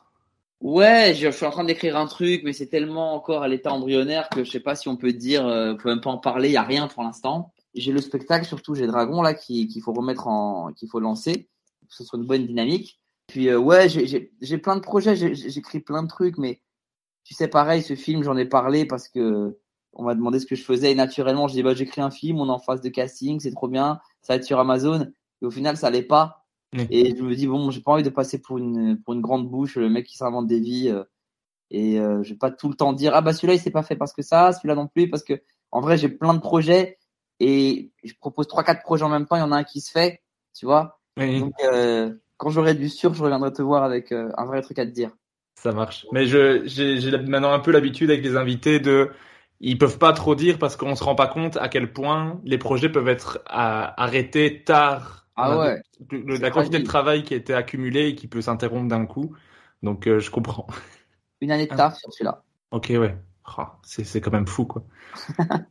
Mais de toute façon, je pense qu'on a de quoi faire avec euh, tout ton parcours parce que dans le podcast, j'aime revenir sur ton actualité en début d'épisode, comme ça les gens qui euh, arrêtent d'écouter ont les informations pour aller te voir en spectacle, c'est le plus important. D'ailleurs, si vous allez voir Kairon grâce à ce podcast, envoyez-moi un message sur les réseaux, ça me fait trop plaisir quand vous faites ça. J'ai eu euh, un auditeur qui a été voir le spectacle de Avril dans le dernier épisode et il m'a envoyé une photo avec lui, ça m'a fait trop plaisir parce qu'il le connaissait pas du tout avant d'écouter le podcast, donc euh, j'ai trouvé ça super quel chouette. Euh, Avril, il s'appelle. Ah, pense que c'était au mois d'avril, pardon, excuse-moi. C'est un humoriste euh, belge ou français? C'est un humoriste français qui joue euh, pour le moment au Métropole, mais c'est la dernière de son spectacle ce soir d'ailleurs. D'accord, avril, je connaissais pas, je vais aller voir ce qu'il fait. Elle est vraiment chouette. Faut, faut aller voir ça. Euh, mais donc, on est revenu sur ton actualité, mais dans le podcast, moi, j'aime remonter le temps avec mon invité. Donc, le 21 novembre 1982, naquit Manoucher Tabib, alias Kairon, à Téhéran, en Iran. En janvier 84, tes parents ils doivent fuir l'Iran car ceux-ci sont des opposants politiques au pouvoir en place de l'ayatollah. Ton père avait même fait 7 ans de prison pour son opposition au Shah d'Iran avant ça. Tout ça, c'est pour un peu replacer en situation parce qu'il Vas-y, y a beaucoup de je après, vous arrivez en Seine-Saint-Denis, mais on reviendra sur tout ça car tu as fait un film sur l'histoire de tes parents. Ce que moi j'aimerais savoir, c'est est-ce que toi, enfant, t'étais déjà quelqu'un de drôle? Vraiment petit? J'ai j'ai l'impression, souvent, euh, quand tu grandis, euh, tu te rends compte que t'es. Euh... Moi, j'ai eu la chance d'être dans une famille où j'ai été vraiment, vraiment aimé et choyé. Donc, euh, je me sentais drôle. Après, euh, à quel point les parents aiment leur enfant et leur font croire qu'ils sont drôles, je sais pas si c'était tant que ça, mais j'ai l'impression que j'ai l'impression que je l'étais quand même. Déjà, c'est devenu mon métier. Mhm. C'est pas forcément une base quelque part. Vu que j'écris mes textes, je suis que comédien et que j'ai trois auteurs, tu te dis bon, c'est pas sûr qu'il ait été drôle. Là, il y a, il y a pas de doute. Je pense que je l'étais. T'as vu, je suis très pragmatique. Hein. Je réponds vraiment de façon Mhm. euh, très cartésienne. Et, et ensuite, euh, vu que j'étais pas fort, j'étais pas grand, j'étais pas beau, j'étais pas riche, mais que socialement ça se passait plutôt bien, je pense qu'on peut en déduire que j'étais drôle. C'est très pragmatique dans la réponse, c'est vrai. Je suis extrêmement pragmatique. Ouais, je, je le vois dans la réponse, je crois que c'est la raison, la, la, la réponse la plus pragmatique parce que c'est à cette question que je pose euh, à chaque épisode. Mais c'est marrant euh, de voir ça. Mais est-ce que, est-ce que à l'école, t'as des souvenirs de, tu faisais des blagues en classe, t'essayais de faire rire les gens, tu foutais Oui, le bordel ou? Oui, bien sûr, bien sûr. Fallait exister. Fallait exister. Et j'ai, et j'ai, j'ai compris tôt le pouvoir de l'humour et, et vraiment, c'est, c'est génial de faire rire quelqu'un. Quand j'entends un rire et que je sais que c'est moi qui l'ai provoqué, je suis trop content. Et est-ce que tes parents sont des gens drôles? Alors, Moi, je m'en rendais pas forcément compte. Même moi, je m'en rends pas compte. Mais les gens me le disent, ouais. Ok. Moi, je trouve pas tant que ça, hein, franchement. J'espère qu'ils écouteront pas le podcast. J'espère, moi j'espère le contraire, mais. ouais, ouais, non, mais pardon, c'est vrai. Écoute, je sais pas s'ils sont drôles. Franchement, euh, après c'est plus dur pour eux d'être drôles parce qu'ils doivent traduire ce qu'ils pensent en iranien, en français et le dire en français. Tu vois, donc il y a déjà c'est déjà plus compliqué. Après, de temps en temps, ils ont des petites punches marrantes, mais mais je, je les trouve pas hilarants, non. Franchement, non. Tu vois, je sais que je sais que le le propre de l'humoriste, c'est de dire à ma mère, c'est la meuf la plus marrante sur terre. Et tous les humoristes ils disent ça. Ma mère, vous savez pas. C'est... Non, mais franchement, euh, ma mère, elle est, euh, elle est brillante, très intelligente, très méthodique. Elle a une vision de fou. Elle est très gentille. Vraiment, elle a le cœur sur la main. Elle a mille qualités. Et je pense qu'elle est rigolote. Voilà. Elle Ok. est pas hilarante. Et mon père, euh, mon père, il est pareil. Il a, il a des petites vannes de daron de temps en temps, tu vois. Mais euh, c'est pas des clowns, quoi, tu vois ils vont pas prendre ils vont pas prendre l'ascendant dans une discussion et, et faire rire tout le monde et raconter des anecdotes et tout comme euh, j'ai des oncles qui peuvent le faire par exemple tu vois Ok. et même moi hein, je, je suis comme eux hein. quand il quand y a beaucoup de gens je vais m'effacer je vais pas être au milieu à essayer de faire rire tout le monde à essayer de d'attirer l'attention sur moi je pense qu'on peut être hilarant en privé et sympathique en, en groupe Ouais, je, moi aussi, je pense que, quoique ça peut dépendre. Quand, il y a un grand groupe, comme je me sens un peu en, en danger, j'ai tendance à faire plus de blagues et à essayer plus de faire rire que quand je suis tranquille, on va discuter plus sérieusement et ça ne, je me sens pas en, sur la défensive. Tu vois ce que je veux Ouais. dire? Ça peut aller dans les deux sens. Mais il y a aussi un truc, c'est que avec le, je pense que je deviens comme ça avec le, avec le temps, parce qu'à la, c'est sûr que quand je me rappelle quand j'étais plus jeune, je, je prenais beaucoup d'attention. Je me rends compte de ça. Et je pense qu'en fait, le, le fait de d'aujourd'hui de vivre de mon métier et de faire rire beaucoup de gens tous les soirs, c'est comme si tu te disais, ça va, arr- arrête d'en faire trop. T'as rien à prouver. T'as pas à être euh, le clown H24. Et puis ça prend tellement d'énergie d'être drôle sur scène. Tranquille. Toi, sois normal, frère. Sois normal. Je me dis ça moi-même en fait. Et est-ce que, enfant, euh, t'allais voir des spectacles d'humour ou t'en regardais beaucoup à la télé ou pas du tout? quand on était petit, il n'y avait pas Internet. Donc, je sais pas quel âge t'as, toi. euh. Moi, j'ai 29 ans. Voilà. Quand moi, j'en ai 10 de plus. Quand j'étais petit, il n'y avait pas Internet. Donc, on- l'humour, on découvrait, euh, il y avait les, les, les soirées des inconnus, euh, ils faisaient le nouvel an, genre, euh, je crois que c'était sur France 2. Ils faisaient des soirées spéciales. C'était incroyable. Les discussions autour de leur sketch, elles duraient une semaine à l'école le lendemain. Parce qu'il n'y avait rien d'autre. Il n'y avait pas de choix, tu vois. Et ensuite, j'ai découvert des spectacles d'humour sur, euh, en cassette vidéo d'humoristes français. Pareil, euh, on kiffait. Ça, j'étais au lycée déjà. Et j'ai vraiment découvert le stand-up avec Jerry Seinfeld à la vingtaine, quoi. 23, 24 ans, peut-être un peu plus même. Ouais, quand Yacine t'a prêté sa cassette. Exactement. C'est à Yacine que je dois ça, Yacine Bellous. Il m'a filé un VHS de Jerry Seinfeld. Vraiment une tarte. Ok. Et qu'est-ce qui t'a, qu'est-ce qui t'a plu quand t'as vu euh, Jerry Seinfeld dans, quand t'as découvert le stand-up? Qu'est-ce qui t'a fait aimer J'ai le pas stand-up? compris que le spectacle avait commencé, en fait. Ok, oui. J'ai pas compris comment il s'est arrêté. Et j'ai pas compris comment il m'a- il m'a fait rire non-stop en me parlant de rien et qui parlait aux gens. Enfin, il, en plus, Jerry Seinfeld ne parle pas au public. Souvent, on a, tendance à dire, ouais, euh, lui, c'est du stand-up à l'américaine avec de l'interaction. Les Américains font pas d'interaction. Faut arrêter Mhm. de, de dire que eux, ils parlent beaucoup et que nous, on a écrit du texte. C'est faux. Il y a de tout partout. Mais en gros, je vois un mec monter sur scène. Il n'y avait pas de lumière, il n'y avait pas de musique, il n'y avait pas d'imitation, pas de personnage, pas de perruque, pas de noir euh, sale. Et après, la lumière reprend, pas de mise en scène. Le gars, il monte avec un micro et il raconte des trucs aux gens et c'est hilarant du début à la fin. Et euh, vraiment, j'ai pris une tarte. À l'époque, je faisais du rap. J'ai dit, mais ça, je vais en faire aussi. Je vais faire les deux. On y reviendra parce que sinon, je vais me perdre dans ma chronologie. Vas-y, vas-y. Mais alors, j'ai vu que dès l'en- dès l'enfance, tu te passionnes pour la mythologie grecque et que Chiron est un nom que tu as emprunté au centaure, le fils de Cronos. Pourquoi ce surnom et à partir de quand tu l'as employé? Parce que j'ai l'impression que maintenant, on ne t'appelle plus que Chiron. Oui, ça fait très longtemps qu'on m'appelle Kéron. Ça fait depuis mes, mes 14 ans. Très, très longtemps. Parce qu'en fait, on faisait du rap, tu vois. C'est comme avec euh, que, bah, Navo. Mhm. Tu vois, Navo, on du rap. On se connaît depuis qu'on a 6 ans, lui et moi. J'ai- J'aime bien le dire souvent, c'est l'humain que je connais depuis le plus longtemps, euh, à part mes parents. Navo, ça fait 33 ans qu'on se connaît. Ta mère était amie avec sa mère et travaillait dans la Ouais. même association. Ouais, ouais. Les femmes de la cité. Femme dans la cité, exactement. Et sa, sa mère, voilà, sa mère, elle est marrante. Si on parle de gens marrants, la mère de Navo, elle était hilarante. Martine, elle était hilarante. Et euh, insolente, irrévérencieuse, mais vraiment genre pleine d'humanité et un, un humour tranchant, tu vois, un humour cinglant. Genre quand tu vois Martine, tu comprends Navo. Tu vois, une femme, un, un- un amour, mais des petites punches de temps en temps où tu fais ah quand même, elle, elle- elle s'est piquée, d'accord. Elle s'est piquée. Et moi, je me rappelle d'une année où il y avait un. Et pour te dire, quand dans Femme dans la Cité, ils faisaient des, ils faisaient des spectacles, des trucs comme ça. Il y avait, il y avait une, il y a un très beau cinéma euh, dans la ville de Stein, où on habitait. C'est une salle de 600 places, c'est l'espace Paul Éluard. Et j'ai fait ma première scène là-bas. Quand j'ai quand j'ai voulu faire mon spectacle, il me fallait un endroit pour pouvoir enregistrer, et, tu vois, filmer pour montrer ensuite à des gens que j'ai rencontrés dans le métier. Et la, la, ville de Stein, euh, Asdin Taibi à l'époque, il m'avait il m'avait prêté la salle gratuitement. Il m'a dit vas-y, on est fiers de toi, fais un truc. Et avant de, de, jouer moi là-bas seul, il y avait des spectacles que, que Femmes dans la Cité organisait à la fin de l'année tous les ans euh, avec des femmes. Ils faisaient venir des, des, chanteurs, des danseurs. Les, les filles du cours de danse euh, arabe elles dansaient oriental. Après, il y avait tu sais, les trucs, trucs, de, trucs de quartier, quoi. Tu vois, après, mhm. ça vendait euh, euh, les, des beaux kits que les femmes entières elles avaient fait. Et puis, il y avait un melting pot, un mélange, c'est trop cool. Et Martine présentait tout le temps. Il y a une année où j'ai présenté avec Martine. Donc, la première fois que je suis monté sur scène, c'était avec la mère de Navo. Je viens de me rappeler. On, avait, un duo, ça Darren et moi. Et on avait, euh, je sais pas, moi j'avais, euh, je sais pas, 8 ans, 9 ans, tu vois. Et Martine, elle mettait le feu. Elle chauffait les gens et tout. Elle a, elle a un sens de la scène. Donc sa mère, il la rentre. Et, et c'était copine avec ma, avec ma mère. Et donc et on se depuis tout petit. Et attends, c'est quoi la question? De base, la question, c'était pourquoi Kairon? Voilà. Et donc, avant de faire de l'humour, lui et moi, on faisait du rap et on avait un groupe, etc. Et comme on était dans l'époque, euh, nous on était très inspirés par Ayam. Aujourd'hui, je le dis encore, Akhenaton, c'est mon, c'est mon daron. J'ai même entendu que c'est son album Metek et Mat qui t'a fait vriller et qui t'a fait aimer le rap. Ouais, ouais, ouais. Après, euh, l'école du micro d'argent, évidemment, plein d'autres albums de rap français, mais quand je, quand, c'est, bah c'est, Navo, c'est Navo qui m'a passé Metek et Mat.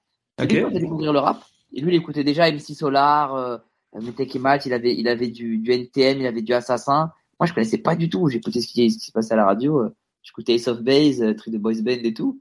J'étais dans, dans ces trucs-là. Il m'a fait écouter, j'ai pété un câble, j'ai dit c'est trop bien, viens on fait du rap. Il dit vas-y, viens on fait du rap. On a commencé le rap ensemble, on avait un collectif et tout. Et donc forcément, quand on a choisi nos pseudos, on était influencé par Ayam et par toute cette mouvance un peu mythologique et, euh, euh, héroïque fantasy. Donc Navo, son nom c'était euh, Sage Wen. Wen c'était le en Chine le Wu c'était les armes et le Wen c'était la sagesse. La Wu Tang c'est le c'est les armes. Et donc, il a choisi Wen comme truc de sagesse mythologique, etc. Et moi, j'ai choisi Chiron par rapport à la, à la mythologie grecque, le centaure Chiron. Et nos potes, il y en a un, il s'appelait Abyss, l'autre c'était Sirius, l'autre c'était Eclipse. Tu vois, on n'avait que des noms euh, trucs dans cette mouvance-là. Il n'y avait pas euh, Ghetto Style dans la bande, tu vois. Mm-hmm. Donc on était là-dedans et on, on commençait à s'appeler par nos noms de scène, tu vois. Jusqu'à il y a encore quelques années, Navo, on, on l'appelait Wen quand j'ai basculé du rap au stand-up, bah, tout le monde m'appelait Kairon déjà. Donc euh, bah, j'ai dit Kairon comme ça, c'est devenu mon nom de scène. Et vraiment, ça fait, euh, sans déconner, hein, ça fait plus de ouais, ça fait plus de 15 ans que tout le monde m'appelle Kairon. Tout le monde, tout le monde. Les seuls qui m'appelaient pas comme ça, c'était mes parents. Et depuis que je bosse avec eux, ils vont pas m'appeler par mon prénom alors qu'il y a des gens et ils vont pas capter. Donc même mes parents m'appellent Kairon maintenant. Si on t'appelle par ton vrai prénom, tu te retournes quand même encore ou? Non. c'est trop marrant. Ok. Mais donc, avec euh, Navo, donc vous vous rencontrez quand vous avez 6 ans, vous, vous traînez toujours ensemble, vous écrivez, et à 14 ans, vous commencez le rap. Après, à 16 ans, vous formez le groupe L'Arcane, qui est un groupe composé de plusieurs groupes à l'intérieur. Un groupe avec toi, Navo et Mehdi, un autre groupe qui s'appelait, qui s'appelait Ultimatum. J'ai fait mes recherches, je veux le montrer. C'est bien, c'est marrant. Euh, vous enregistrez. On parle comme si ça avait cartonné alors que personne n'est au courant. Alors ensuite, vous avez fait le Palais des Congrès, on n'a absolument rien fait, ça qui est génial. Ah, et quand même, vous avez quand même fait une mixtape avec euh, Sniper, Psychiatre de la Rime, La Brigade, Troisième œil. Ça en jette. Parce que même moi qui n'y connais absolument rien en rap, je me dis, ah ouais, quand même. Et surtout, tu, tu connais des gens qui, entre guillemets, n'existaient plus aujourd'hui. Tu vois, les dons que tu as gardés, Sniper, on les, on les, on, les connaît, ils ont fait une carrière derrière, etc. Il y avait plein de, de featuring de l'époque de gens qui étaient des stars à l'époque, qui aujourd'hui malheureusement bon, ils sont passés à autre chose, tu vois, ils sont plus connus dans, dans la mouvance rap. Mais franchement, on, on est, je suis très fier de ce disque qu'on a fait, parce qu'on a fait avec nos petits moyens, on a réussi à en une année à, à, à, à trouver et à, faire euh, poser avec nous en featuring une trentaine de, de, de vrais artisans du, du, hip-hop français de l'époque, tu vois, et en étant personne, il n'y avait pas Internet à l'époque. T'envoyais pas un message en disant tiens écoute ce que je fais, voilà. On attendait les, les stars à la sortie de leur, euh, de leur concert. En disant s'il te plaît tiens mon DVD mon CD tiens écoute. Et, derrière il y avait un message on aimerait vraiment chanter avec toi et voici le numéro. On en distribuait à tout va. On, connaissait quelqu'un connaissait le frère du cousin du pote de tel rappeur on remontait le truc on prenait les numéros on rencontrait on se déplaçait on louait les studios on était déterminés tu vois Et ça m'a grave servi cette époque parce que, en plus, franchement, le disque, il a bien marché pour des, pour des mecs de 17 ans euh, de leur cité qui connaissaient personne. Il a vraiment bien marché. Et, et, et ensuite, bon, le groupe s'est dissous. Mais quand j'ai commencé le stand-up, je suis arrivé dans le stand-up avec un, un esprit d'entrepreneuriat et, et j'ai essayé de, entre guillemets, euh, de reproduire ce que j'avais moi vécu dans le rap. C'est une vraie expérience qui m'a façonné. Mais est-ce que tu te voyais percer dans le rap à l'époque? Bien sûr. Mais je vivais pour ça. Je veux pas dire que je suis chaud, mais tu vois comment je suis pas trop dégueu en impro. J'étais dix fois plus fort en impro rap. Ok. Vraiment, vraiment, on était vraiment fort. Le groupe, hein, on avait un vrai potentiel, sans sans faire. Euh, parce qu'en plus, on avait on avait vraiment 17 ans, quoi. Et on posait avec des mecs comme Mafia Tressé, Sniper, La Brigade, euh, Troisième œil. Euh, on a un morceau avec la Funky Family qui est jamais sorti. On a, on a plein de, on a, j'ai oublié tous les noms, mais au SFA, il y a plein de mecs, ceux qui, ceux qui ont mon âge, qui connaissent l'époque, ils vont dire, ah ouais, putain, c'est des vrais gars, des vrais artistes avec qui on a posé. Et on est à côté d'eux dans les morceaux et on a 17 ans et, on tient le coup. On n'est pas ridicule, tu vois. Donc, évidemment, avec un peu de temps d'entraînement, si on avait continué dans, dans, le circuit rap, le deuxième disque aurait été mieux. On aurait, on aurait forcément rencontré des, des, des gens en label, etc. On, on aurait évolué. Et l'énergie que, que j'ai mis dans le stand-up et dans le cinéma aujourd'hui, avec le groupe, on l'aurait mise bah, dans le rap. Et je, mais je suis con. C'est pas une option. Je suis convaincu que si j'avais fait du rap, si j'avais continué avec le groupe, on aurait eu une carrière de, de rap aujourd'hui. C'est, une évidence. Mais parce que j'étais plus fort en rap qu'en humour. Vraiment, on était vraiment bon. On a, on a toujours adoré l'écriture, on a toujours adoré dire des trucs. Et en fait, que ce soit le stand-up, le cinéma, le rap ou euh, une bande dessinée ou n'importe quoi, si tu remarques bien, à chaque fois j'écris, j'écris ce que je dis. Et en réalité, le dénominateur, c'est tout ça. Et quelqu'un qui, quelqu'un qui écrit bien, si il arrive à jouer des textes au cinéma ou sur scène, s'il travaille, il va pouvoir le faire en rappant en fait. Mhm. C'est qu'une question de travail et d'énergie mis, à profit. Il n'est pas du tout dit que, que je continue à faire de la scène jusqu'à 60 ans. Je peux arrêter demain et devenir chanteur de country. Mais tu vois? Mais je continuerai à écrire ce que je dis. C'est ça le, le seul truc que je sais. Ok. Mais en, donc ensuite le groupe il s'est séparé, toi tu as continué à rapper de ton côté, tu as même sorti un EP de 7 titres fin 2013 qui s'appelle Entre vos mains. Qu'est-ce qui fait qu'à un moment donné tu as arrêté de faire du rap? Quand je fais le euh, quand je fais la première saison du Jamel Comedy Club, je fais encore du rap. C'est-à-dire que j'ai des morceaux, des maquettes prêtes, etc. J'écris un spectacle. Je suis désolé pour le titre, je m'excuse d'avance. Du Coca Light. Coca Light. Et euh... Et en gros, bah, dedans, je faisais du rap et du stand-up, quoi. Je passais de l'un à l'autre. J'avais un sketch sur euh, sur les soldats, euh, sur l'armée, et juste après, j'enchaînais avec une, une chanson où j'étais dans la peau d'un d'un recruteur de l'armée qui envoyait des gens se battre sur le front, une chanson contre la guerre, tu vois, voilà, etc., etc. Et euh, il y a plein de producteurs qui viennent le voir ce show et ils disent c'est cool, mais c'est très limitant. Faire un show rap et stand-up, c'est-à-dire qu'il faut aimer et le rap et le stand-up, c'est assez mhm. limitant, c'est compliqué. Donc je me dis, ce spectacle, ça va être compliqué. Les morceaux de rap, je les ai. Je vais continuer à bosser le rap et en parallèle, je, vais bosser un peu plus le stand-up. Donc je vais faire plus de plateaux, etc. Donc je faisais du plateau et du studio. Et sauf que comme je suis quelqu'un qui aime bien être entouré, j'avais j'avais plus l'énergie que me donnait mon groupe quand on créait ensemble. On se retrouvait, on écrivait des morceaux, on était tout le temps en studio, tout le temps chez les uns, chez les autres, à écrire, à composer, etc. Et cette énergie-là, je la retrouvais en stand-up où je fais des scènes ouvertes. J'ai mes potes du le Comedy Club. Je rencontre d'autres gens euh, comme comme Kian qui euh, qui débutait à ce moment-là, comme d'autres humoristes avec qui on est devenus très potes, Verino par exemple, Baptiste et d'autres. Et puis je suis dans une mouvance d'humour. Donc je me dis bon écoute le rap euh, voilà, ça me fait chier d'écrire seul dans mon coin, de poser mes morceaux, je m'ennuie, j'ai pas l'énergie pour être sur tous les fronts, bah je vais me concentrer sur l'humour. Donc je me suis concentré sur le sur le stand-up et j'ai lâché le rap. J'ai complètement lâché.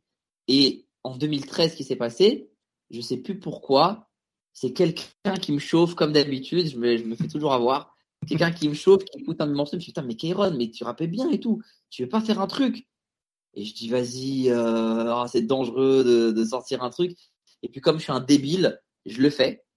Et comme je suis un, vraiment un débile, je le fais en même temps que nous trois ou rien. Et quand j'arrive au moment euh, de le sortir, on me fait comprendre que, bon, bah, entre nous trois ou rien, euh, qui a coûté 8 millions, et ton projet rap qui en a coûté euh, 12 000, t'es gentil, tu vas, tu vas faire de la promo pour ton truc, donc tu, tu vas arrêter ton rap, ça nous embarrasse et tout. Donc je l'ai un peu sorti en sous-marin le truc. Il est même, on l'a même pas vraiment sorti comme on l'avait fait avec euh, avec ma major compagnie. J'ai j'ai envoyé le, CD à aujourd'hui les collecteurs parce que il est pas sorti. Le, on a envoyé le CD à tous les gens qui ont contribué et tout. Et, euh, et le truc, euh, il existe, mais il est, il est, franchement, on aurait pu faire largement mieux. On aurait pu faire largement mieux. Il est pas, je suis pas satisfait de ce qu'on a sorti. Un jour, un jour, je ferai un truc vrai, un vrai truc, vraiment, vraiment euh, surprenant et pour boucler la boucle. Le, le, CD, ça aurait dû être pour boucler la boucle, mais euh, ça n'a pas fini comme je, vous, comme je voudrais. Un jour, je ferai un projet rap et je terminerai là-dessus. Et je dirai stop. Voilà. On parle plus de rap en tant que moi. Ça marche. Ça, c'était la, la, petite parenthèse rap. Bah parce que en parallèle du rap, euh, avec Navo, dès que vous vous voyez, vous écrivez, mais de tout, que ce soit des pièces de théâtre, des blagues, même des dessins animés, dont un qui s'appelait Vol au-dessus d'un nid de caca. Et oui. raconté ça? Ouais. Qu'est-ce que ça t'évoque, ces sessions d'écriture avec Navo? Je sais même pas si on a déjà fait une session d'écriture avec Navo. On fait que rigoler depuis qu'on est petit, et on se dit, ah, ça c'est marrant. et on le note. D'ailleurs, c'est marrant parce que on a des vannes en commun qu'on se dispatche sur les projets. Ça veut dire que moi, j'ai des réparties euh, dans mon spectacle ou dans mes films, parfois une réplique, un truc, c'est Navo qui l'a trouvé quand on était ensemble et ça nous appartient. Et lui de l'autre côté, il a des trucs à moi qu'il a mis dans dans Bloqué ou dans Serge le Mito ou dans Bref. Et en fait, on pioche chacun dans nos souvenirs pour écrire, tu vois. Et on est tous les deux auteurs. Donc c'est pas comme avec les autres potes où ce que vous avez vécu, bah l'autre il est boulanger, il va pas l'utiliser, tu vois. Toi tu vas faire une histoire. Donc c'est c'est marrant parce qu'en réalité, on a moi, je considère qu'avec Navo, on a fait une séance de travail. On a commencé à 33 ans et elle est pas finie encore, tu vois. c'est marrant. Après, tu, tu passes ton bac, tu passes que l'épreuve de philo où tu obtiens un 15. Mais le jour de l'oral d'anglais, tes parents, eux, sont au Vietnam. Toi, tu as un concert à donner à Cannes dans une salle qui s'appelle La Licorne. Avec Navo. Avec Navo. Il, était là. Dans, dans tous les salles cool, il était là. Il m'a niqué ma scolarité. Entre ton bac et ta passion, tu choisis ta passion. Donc, tu as été faire le concert. Comment ça a été pris par tes parents? Est-ce que tu as déjà regretté cette décision? Un jour dans la je vie Je l'ai jamais regretté, pas une seule seconde, pas une seule, vraiment. Et je devrais pas dire ça parce que on va dire il incite les gens à pas passer leurs études. C'est pas ça, c'est que moi j'étais pas fait pour ça. J'étais fait pour autre chose et je le savais. Voilà, il n'y avait pas de plan B à avoir. Avoir un plan B. Euh, et demain j'ai des enfants, je leur dirais l'inverse. Attention, je serais très hypocrite. Je leur dirais que non, il faut avoir un plan B dans la vie, c'est une sécurité. Hein, on sait jamais. Mais c'est pas vrai. Au fond de moi, c'était sûr. Il y avait, il y avait pas de doute Et comment ils l'ont pris? Ils l'ont pas su tout de suite. Quand ils sont rentrés, je leur ai dit que ça s'était très bien passé et que on aurait la réponse. Et puis après, j'ai fait croire que j'étais pas sans rattrapage pour gagner encore quelques semaines. Et puis le jour du rattrapage, là, c'était c'était compliqué. Mais je crois que ma mère a une anecdote sur ça. On en parlait il y a pas longtemps. Je sais même pas si c'est moi qui lui ai dit ou si elle l'a pas découvert par euh, une de ses collègues qui avait sa fille dans ma classe, qui avait été voir les résultats en live. Ou... En tout cas, c'était, elle a été humiliée vraiment. Je pense même qu'ils ont arrêté de te parler pendant un moment. Ah oui, oui, ils m'ont fait la gueule. Oui, bien sûr, ils m'ont fait la gueule pendant un moment. Ils m'ont dit, euh, par contre, tu vas travailler. Hein. Tu fais pas d'études, tu vas travailler. Crois pas que tu vas rester à la maison. Euh, ça n'existe pas ça chez nous. Donc ouais, ouais, non, ils m'ont fait la gueule longtemps. Ils ont mis, et même euh, les pauvres, mais après, je les comprends sais, dans ma famille, les études, c'est un vrai truc, hein, c'est un vrai sujet. Mes, mes deux parents sont, sont, très scolaires. Dire à tout le monde et tout que ton fils unique, euh, en plus, voilà, tu sais, bon, dans, dans, dans les deux familles, mes parents, c'est des, des gens pas importants, mais mon, mon père, euh, dans, dans, dans sa famille, c'est un peu, euh, tu vois, c'était le leader politique, c'était, il bat, il est respecté, tu vois, c'était quelqu'un, quoi, tu vois. Ouais, avocat. Voilà, et puis là où, on là où il travaillait, c'était le, le, directeur du centre, euh, il travaillait avec les jeunes, des trucs, l'école, les poussait, il aidait, des, il aidait euh, tout le monde dans la ville. Enfin voilà, il y avait un vrai poste. Et ma mère, pareil, de l'autre côté, dans sa famille, c'est un peu le pilier, tu vois. C'est elle qui, qui prend soin de tout le monde. Et puis pareil, dans son travail, elle, dirigeait des gens. Euh, et moi, j'arrive, je suis là, je vais même pas passer le bac. C'était honteux. Donc je crois, crois même qu'ils ont menti aux gens en, en disant que t'es inscrit à la fac ou un truc comme ça. ils, ils regrettent pas une seconde. Même tu leur demandes aujourd'hui, ils te disent euh, j'ai bien fait. Maintenant, c'est eux qui te produisent, donc euh, j'espère qu'ils. c'est moi qui les poser. C'est ça qui est fou. J'aurais dû leur dire ça le jour même. parle, parle. Je vais, je, vais, je vais niquer ton argumentation, tu vas voir.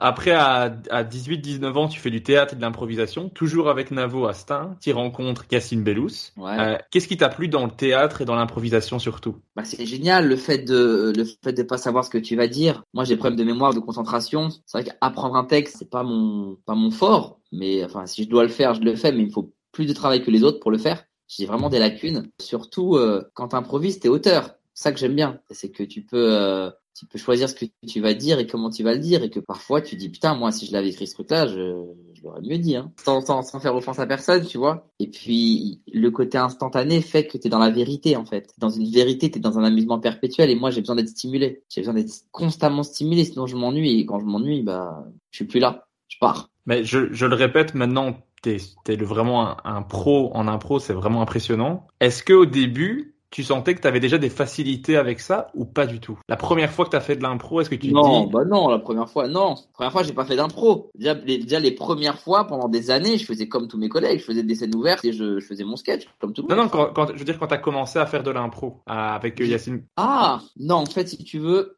pour être tout à fait honnête, comparé à un Yacine, en fait, il y a, pour moi, je, je fais pas vraiment d'impro, je fais plus de la répartie. Parce qu'en réalité, il y a, il y a plusieurs styles d'impro. Il y a de l'impro où, par exemple, Yacine, il a, il a une telle palette de, de personnages, d'accents, de voix, de postures, de, il a un imaginaire tellement à lui que Yacine, tu le mets dans un match d'impro et il va te faire, euh, il va te faire un personnage, il va l'incarner et tout, il va le jouer. Tu vas être, oh, c'est lui, je le vois. Moi, tu me mets là-dedans, je suis perdu en fait. C'est pas mon truc.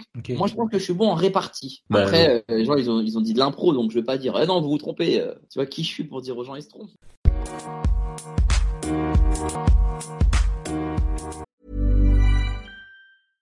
Even when we're on a budget, we still deserve nice things. Quince is a place to scoop up stunning high-end goods for 50 to 80% less than similar brands. They have buttery soft cashmere sweaters starting at $50, luxurious Italian leather bags, and so much more. Plus, Quince only works with factories that use safe, ethical, and responsible manufacturing. Get the high-end goods you'll love without the high price tag with Quince. Go to quince.com slash style for free shipping and 365-day returns.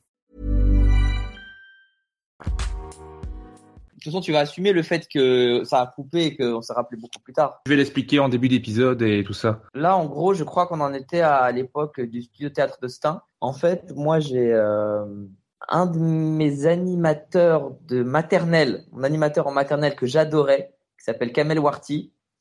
Il s'est ensuite dirigé vers le théâtre et il travaillait au studio théâtre de Stein. Stein, c'est c'est la ville dans laquelle j'ai grandi. Et ce qui est intéressant avec cette ville et le théâtre, c'est qu'il y a déjà à l'époque, donc il y a déjà une vingtaine d'années, le rapport de, de, de, de Stein et du théâtre était vraiment euh, c'était intéressant. Tu sais, il y a des villes comme ça, t'as Trappes, t'as Stein, t'as quelques villes où le théâtre est vraiment présent et où c'est pas une honte de faire du théâtre. Ça veut dire que quand t'as 15-16 ans et que tu dis euh, moi je fais du foot et tu dis ah bah moi je fais du théâtre, on dit pas mais t'es mais c'est nul en fait. Qu'est-ce que tu racontes? Et c'était trop bien. Donc euh, il me dit écoute, euh, on va faire des stages d'impro et tout pour les jeunes. Viens, euh, ça va te faire kiffer, fais-moi confiance, etc. Et je dis ok bah je vais y aller, j'y vais.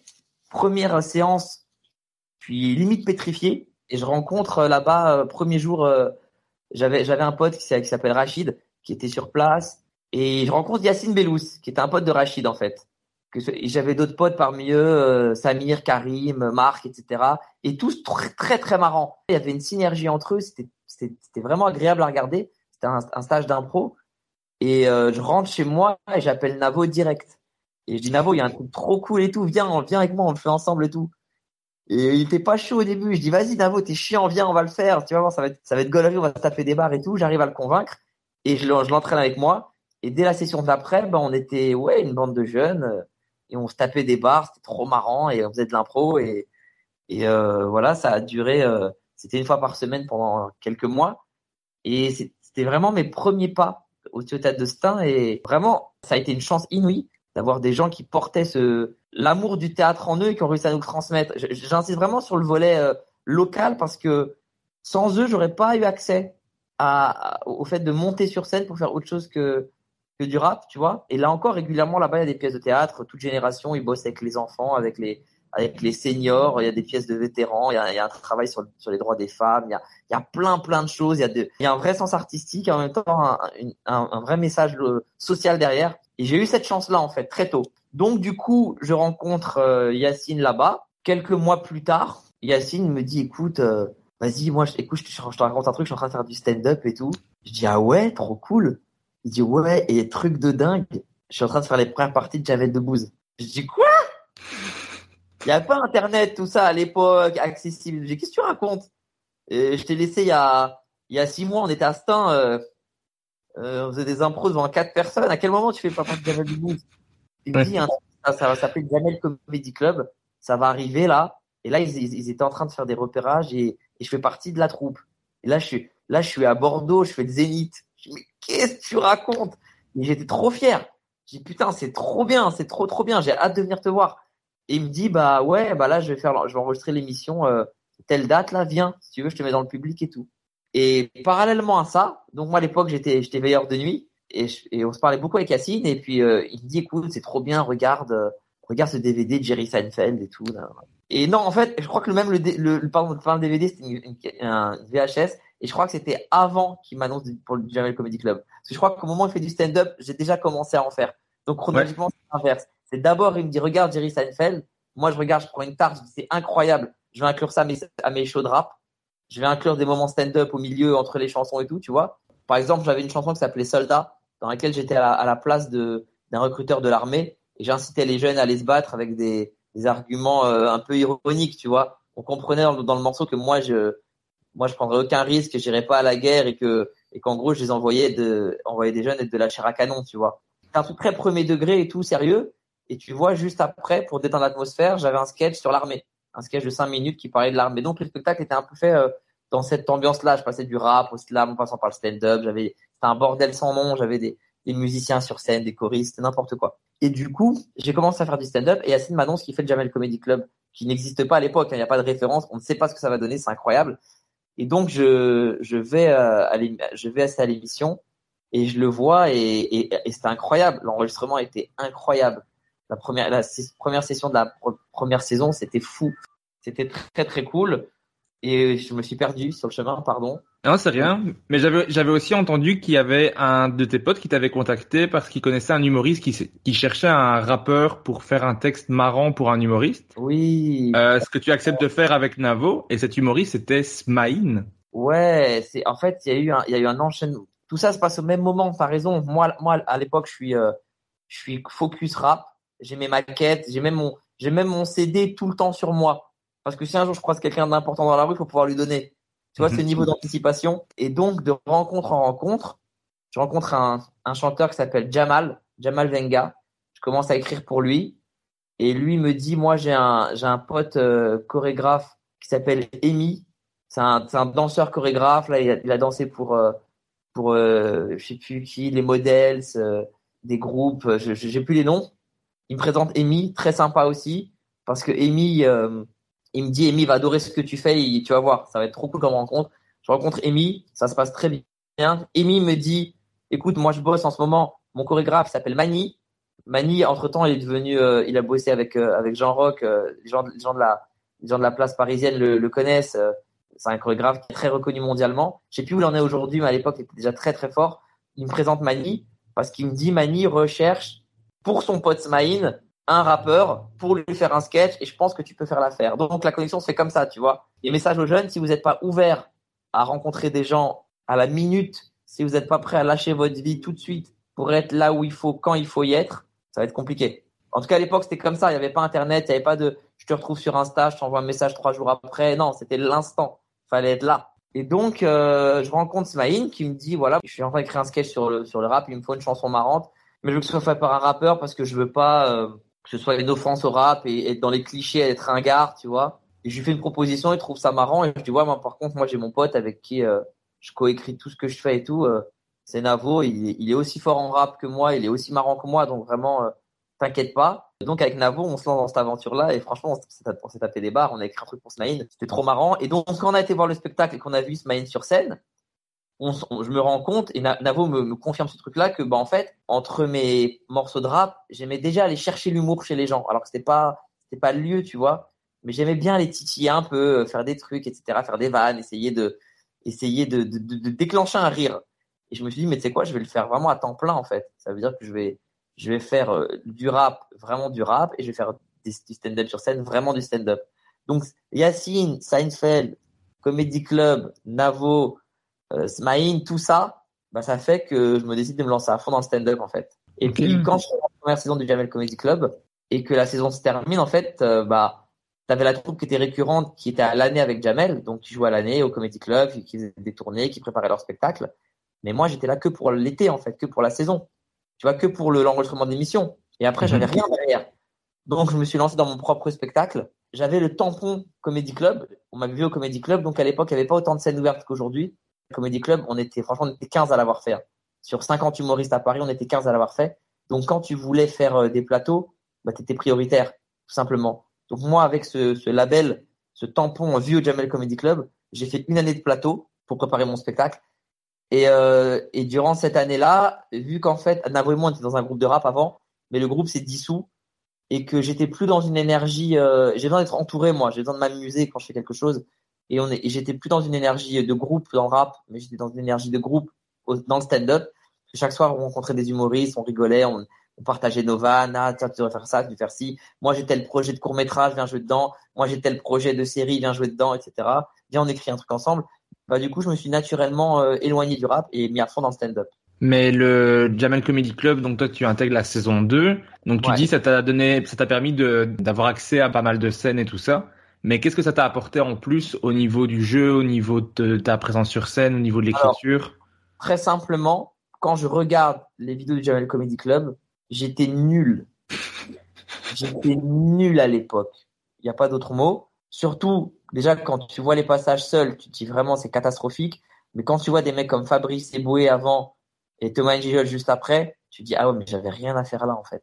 Donc, ce que ça m'a appris, un, c'est de voir le gap qu'il y avait. Parce que aujourd'hui encore, je te jure, je vois plein d'humoristes. Les humoristes, quand je les vois parler entre eux, souvent, ils parlent d'un tel qui est connu et ils disent euh, oh, il est pas marrant, je sais pas comment il est arrivé là. Et ils pensent que c'est aussi facile que ça en a, que ça en a l'air en fait. Le plus dur, c'est pas d'être marrant. Le plus dur, c'est de, de trouver un public. Et trouver un public, c'est un miracle. De te dire là, j'ai assez de monde pour pouvoir profiter pendant 5-6 ans.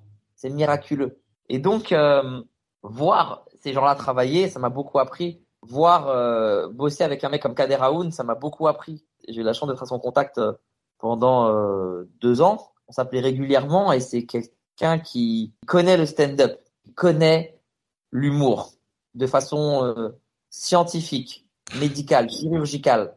Tu vois, c'était, mhm. j'ai beaucoup appris le fait d'être dans une, entre guillemets, même si j'étais pas dans la troupe, le fait d'être au contact, d'être dans une écurie, d'être entouré de dix humoristes chaque soir, de faire des premières parties, euh, de voir pourquoi ça marche pas, pourquoi ça marche, de, d'avoir un espace de jeu en fait. Je savais que quatre fois par semaine, je pouvais jouer quelque part en fait déjà.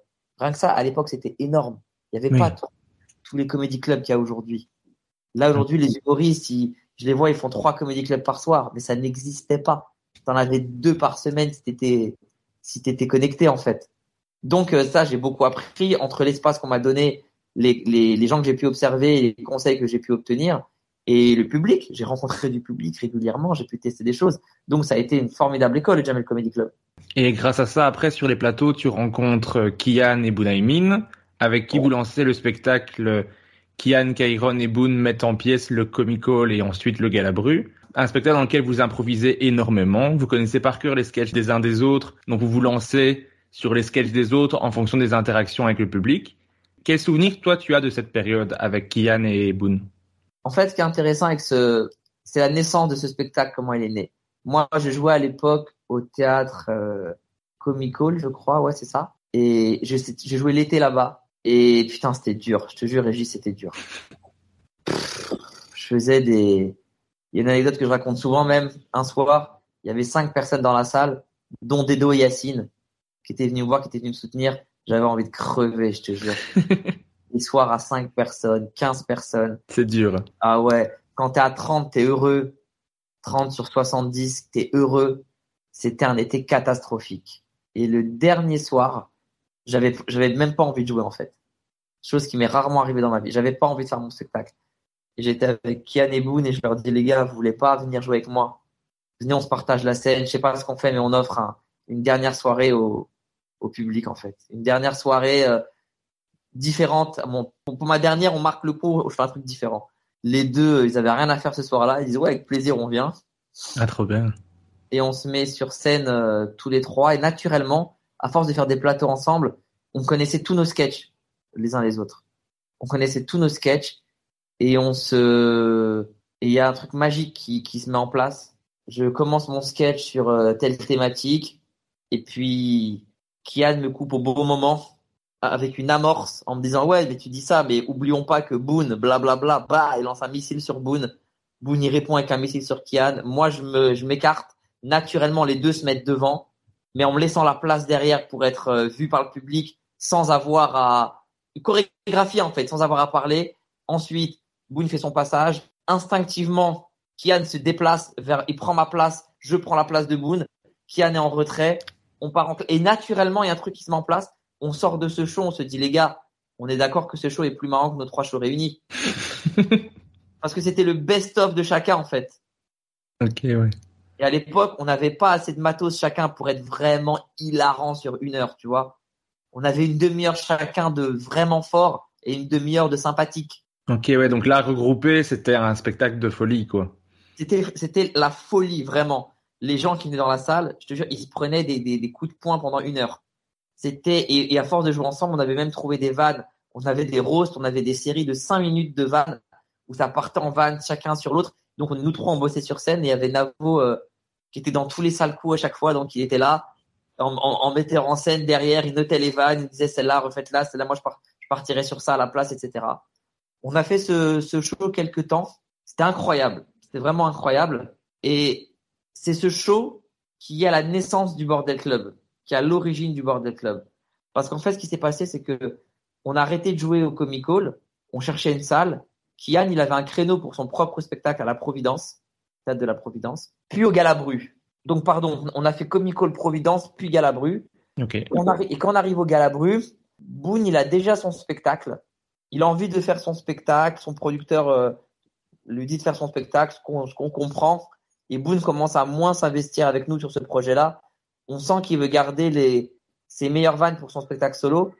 Parce qu'en gros, euh, sais, t'as des soirs où on est là et on le voit faire des passages chelous. Et qui a dans ce regard, mais pourquoi? Là, on l'a lancé sur Bordeaux. Il a un sketch de fou sur Bordeaux. Pourquoi il le fait pas? Tu sais, on lui dit, euh, eh ouais, moi, moi, je viens de Stein. Kian, toi, tu viens de Reims. On fait des vannes. Et toi, Boone, tu viens de Bordeaux. Et Boone, il fait, ouais, c'est vrai que je viens de Bordeaux. Et vraiment, les chaussettes, c'est vraiment un truc qui m'énerve. les chaussettes. Mais qu'est-ce qu'il fait, lui? Et en fait, on comprend que, bah, il y a son producteur dans la salle et que, bah, lui aussi, il est sous contrat, tu vois. Donc, il, à un moment donné, il est obligé de faire des choix, il est obligé de, de, de favoriser son spectacle et, et pas d'un spectacle à trois, tu vois. Mm -hmm. Et on comprend, on comprend ça et puis bah on, on, on, on l'allège par rapport à ça. On lui dit écoute Boone, c'est pas grave, euh, on continue pas ce spectacle, on aura vécu euh, une année, on aura grave tapé des barres, on aura appris plein de trucs et tout. Et vas-y, fais ton spectacle, on est avec toi, on te soutient. Mais du coup, Kian et moi, on a envie de continuer avec Navo, tu vois. Ce qu'on fait, c'est que on décide. Euh, bah, moi, à l'époque, j'avais créé avec euh, avec Navo une, une mini-série, une web-série qui s'appelle Les voisins du dessus. Mm -hmm. aussi catastrophique quand tu regardes aujourd'hui. Mais bon, c'est tout dont, dont, je suis quand même très fier, c'est des aventures de potes et, et c'est ce qui a permis d'aller ensuite vers là où on a été. Et euh, on a des potes qui s'appellent Sanaka et Farid Chamek. Donc Farid, il vient de Saint-Étienne. Je crois que Sanaka aussi. Je suis pas sûr. Et en gros, il avait un événement où tous les tous les mois, je crois, il organisait une scène ouverte. Peut-être t'as plein d'humoristes qui font ça. Ils sont à Paris, ils sont connectés à plein d'humoristes euh, parisiens, un peu, un peu partout, mais eux, ils viennent d'une ville, euh, pas de Paris.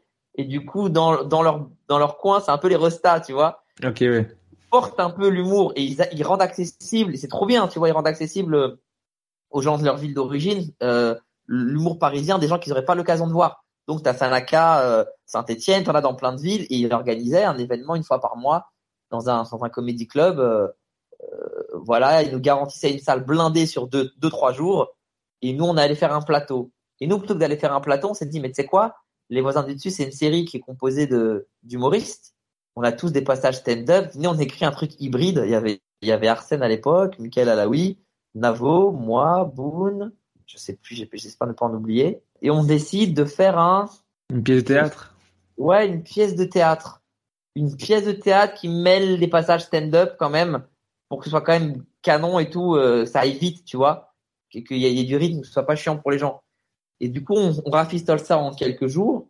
On va à Saint-Etienne, on joue donc la pièce de théâtre Les voisins du dessus, qu'on aura joué deux fois dans notre vie.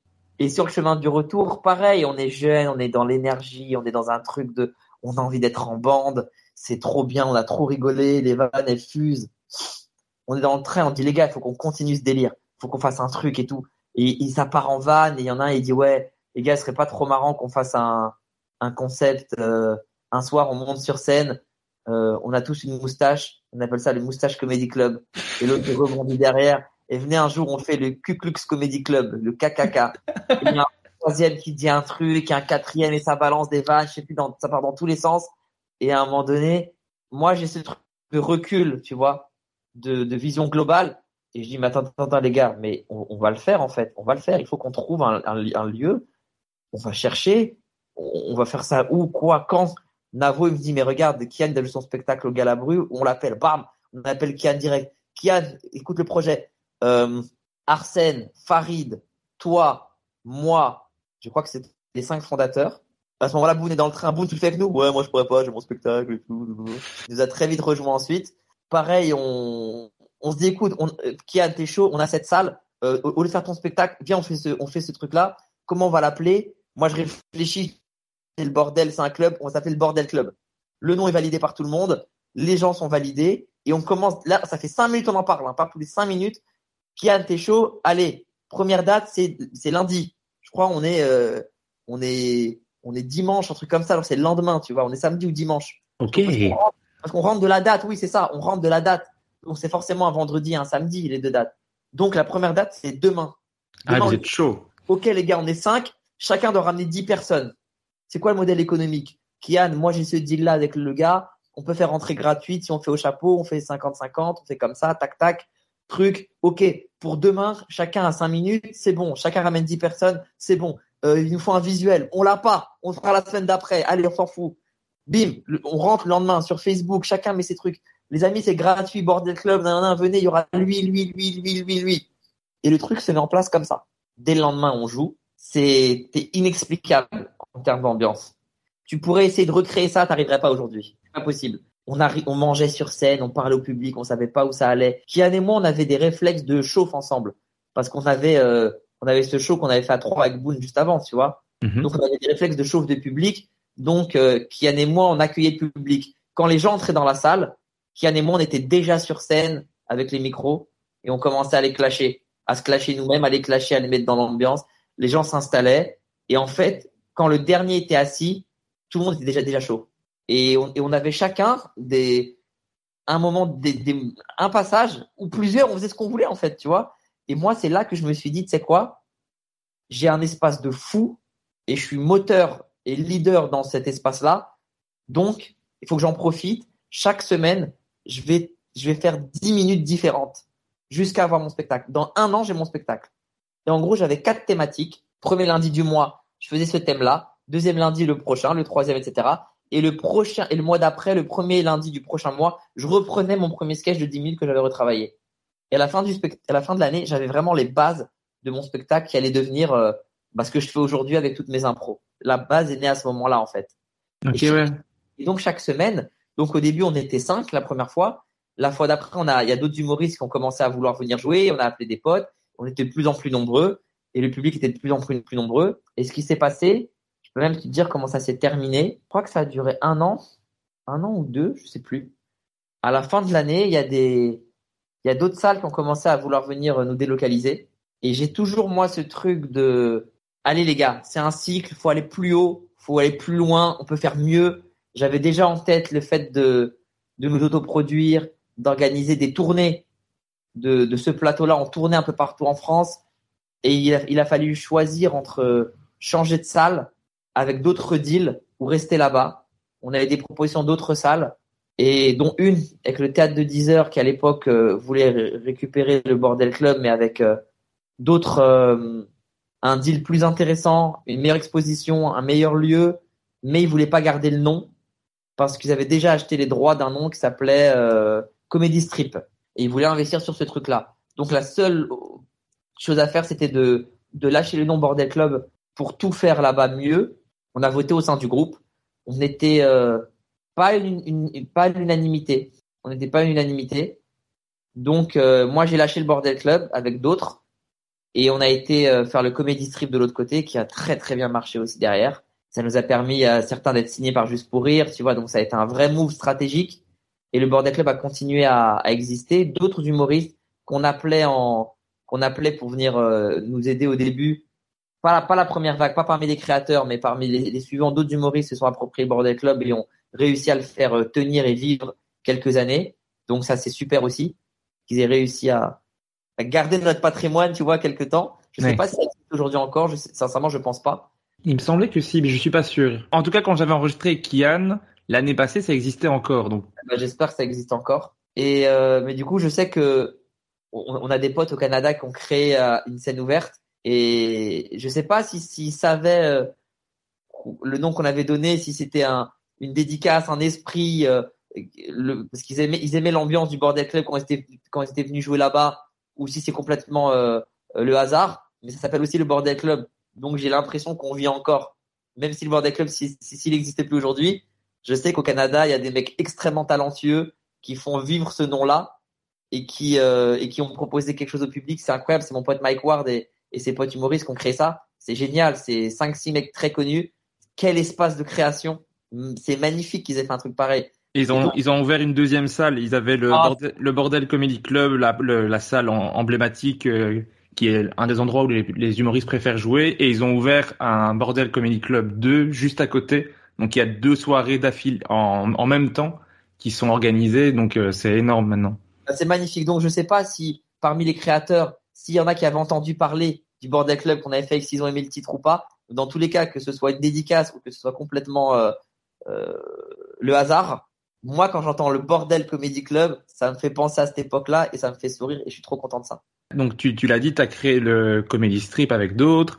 Tu as fait aussi le Punch Live ou encore L Club. Ouais, j'ai beaucoup fait de plateaux. J'aime, j'aime trop j'aime trop, euh, j'aimais, pardon, parce que maintenant aujourd'hui, c'est avec la vie que j'ai, c'est impossible, mais j'aimais, je pouvais pas me contenter de venir jouer quelque part. J'aimais trop parler au public, j'aimais trop faire la chauffe, j'aimais trop ça et mon style est né comme ça, tu vois. Donc euh, heureusement que j'ai fait ça.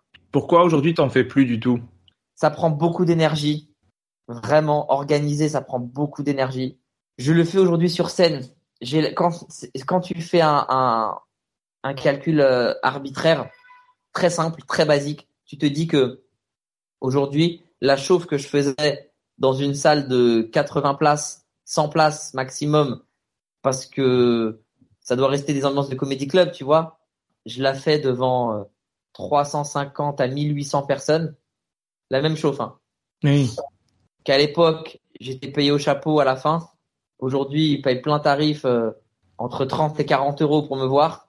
Enfin, il n'y a, a, pas photo en fait, pardon.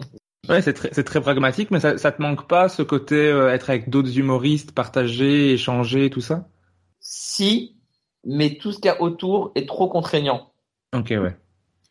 J'ai du mal à faire un plateau euh, et à faire que 5 ou 10 minutes parce que en réalité, mon, mon contenu, c'est du, c'est du contact avec le public et c'est de la chauffe, entre guillemets. Tu vois? Okay, ouais. Donc, en vrai, ça m'amuse pas. Ce qui m'amuserait, ce serait de gérer un plateau, en vrai. Mais c'est trop chronophage.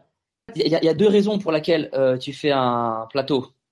Soit tu veux tester ton matériel, tu as besoin d'un public et tu, tu, peux pas, tu peux pas le faire devant le tien parce que tu peux pas avoir un rythme de ouf sur, euh, sur un passage et d'un coup faire quatre minutes que tu testes sur un nouveau passage et les gens sentent le rythme baisser.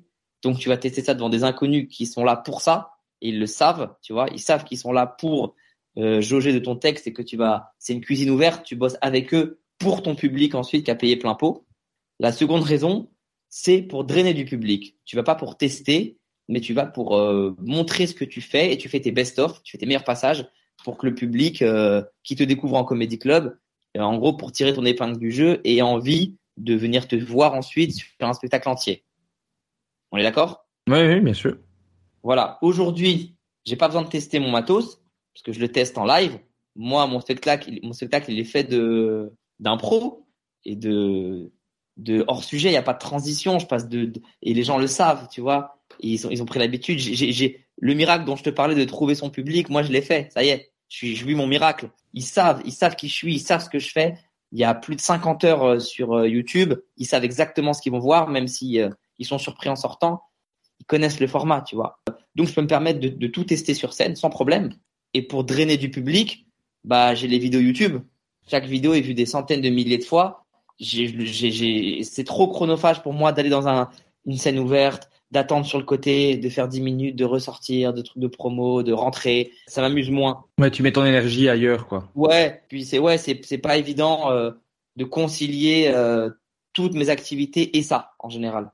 Ensuite, t'as failli refuser la série Bref parce que quand Kian te dit on tourne dimanche, t'es toi engagé à faire un déménagement. Ouais, j'avais un déménagement, ouais. Puis finalement, t'acceptes de passer euh, deux heures pour l'enregistrement, mais après tu dois retourner à ton déménagement. Qu'est-ce que ces deux heures ont eu comme impact dans ta vie? Bah, elles ont, elles ont accéléré, elles ont accéléré euh, le miracle en fait dont je te parlais tout à l'heure. Ouais.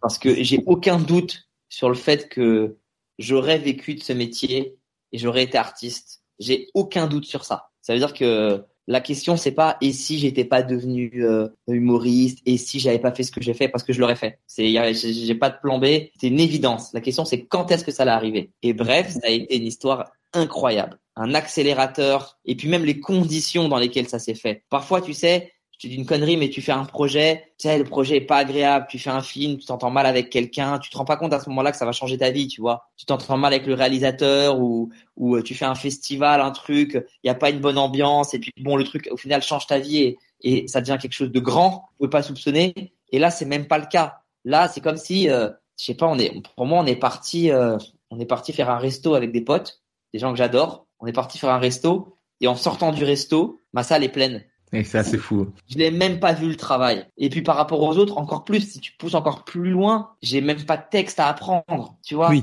Je suis arrivé les mains dans les poches, il y a écrit le scénario, Kairon fait un geste obscène, Kairon tu me trouveras un truc, ouais je te ferai des propositions, vas-y t'inquiète. Fin, Kairon fait un autre geste obscène, allez c'est bon, je rentre chez moi. Et à chaque fois dans Bref, moi c'était ça, j'avais pas texte, je parlais pas en fait. Ah, si, t'avais, t'avais quand même ton texte, tu devais quand même dire baise là. Je l'ai jamais dit baise là Ah, moi. tu le dis pas, c'est vrai, C'est juste par SMS. C'est lu vrai. par Kian. Je ne l'ai jamais. vrai. Et même il y a, dans le dernier épisode, euh, bref, lui c'est Kairon. Kian Lavo, ils ont écrit cette phrase euh, très drôle. euh, je sais plus. Il y a un jeu de mots sur attaché. Je sais plus ce que c'était. En gros, je tenais des menottes et je devais juste mimer la phrase. Si tu te la laisses t'attacher, elle te laisse- je sais plus ce que c'était, mais il y a un truc, un jeu de mots sur ça. Tu pourras le remettre? Ouais, je pourrais le retrouver, ouais, je retrouverai ça. et ben, même ce truc-là, les gens ont dit, oh putain, euh, j'imaginais pas la voix de Kairon comme ça. Mais c'est pas ma voix, c'est Kian. Quand je vais envoyer un texto à une meuf, il me dit d'attendre 3 jours pour faire le mec détaché. Parce que d'après lui, Plus tu seras détaché, plus elle te laissera l'attacher. C'est le même mec qui dit bref depuis euh, 80 épisodes. Vous l'avez pas reconnu? C'est lui. Moi, je, je n'ai jamais parlé. Je n'ai jamais eu de micro dans bref. Je n'ai jamais rien dit. Ah, c'est fou. Je suis là, je suis en détente. Je viens un truc, un tournage, c'est que des potes. On fait que rire. Ça dure euh, très peu de temps, en plus, tu sais, parce que les, c'est, tourné très très vite. Donc euh, voilà, j'ai, moi j'ai tourné, j'ai tourné euh, huit jours, je crois en tout, dont euh, sept de figures où je sers à rien, tu vois. et je sors de ça et d'un coup, euh, de- interview partout, les salles sont pleines. Et la chance que j'ai, contrairement à l'époque du Jamel Comedy Club, pourquoi à l'époque du Jamel Comedy Club, euh, j'aurais pas pu fonctionner, j'aurais pas pu prendre mon spectacle? Parce qu'il était pas prêt. Parce qu'à l'époque du Comedy Club, je débute et quand tu viens voir, euh, t'as des, humoristes qui sont déjà très très forts. À l'époque, tu vois, on, parlait de, Patson, de Thomas, de Fabrice, de Samy, Bouderbala. J'en, j'en oublie, tu vois, mais il y en a qui étaient déjà prêts dans la bande. Tu vois, un mec comme Kairon derrière, mais t'as, pas envie d'aller le voir en spectacle et c'est normal en fait. Oui. Mais quand tu viens voir Bref et qu'ensuite les journalistes s'intéressent aux, aux- aux comédiens de Bref et on était presque tous humoristes de stand-up et que tu vas voir les spectacles et que tu vas voir mon spectacle et que là il est prêt, bah ça explose en fait. Donc il y a eu un alignement des planètes. J'ai rempli ma salle. À l'époque j'étais au théâtre de 10 heures.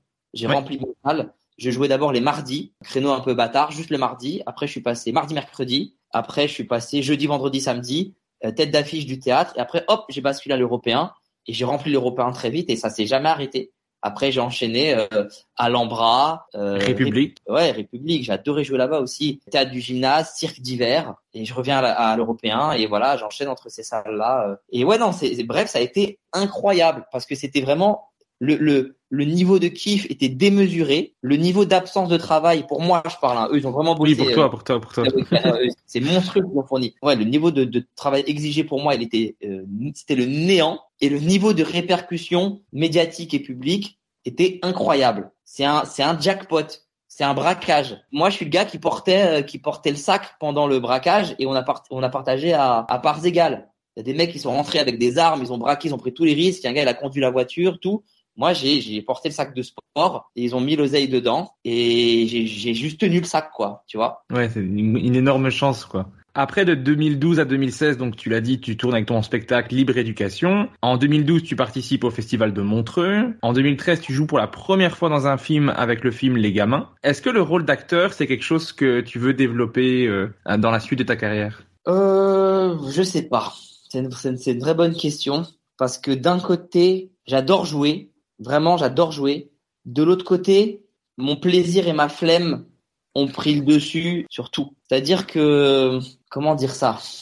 Jouer pour jouer, non. Il faut que le rôle me plaise, il faut que le réal me plaise, il faut que j'ai envie de, il faut que le rôle que je vais défendre soit intéressant, il faut que l'œuvre soit intéressante en elle-même. Et tout ce niveau d'exigence fait que je suis rarement satisfait, pas parce qu'il n'y a pas de bons projets, mais parce que en totale humilité, en totale sincérité, des mecs dans mon profil, il y en a plein devant moi en fait. C'est-à-dire qu'aujourd'hui, le rôle que j'aimerais avoir et que je, je jouerai avec plaisir, on va pas me le proposer à moi. On va le proposer à t'as 10 mecs devant moi, tu vois. Faut être humble et lucide. Et du coup, mon niveau de notoriété au cinéma, parce qu'en tant qu'acteur, en vrai, j'ai tourné que dans mes films.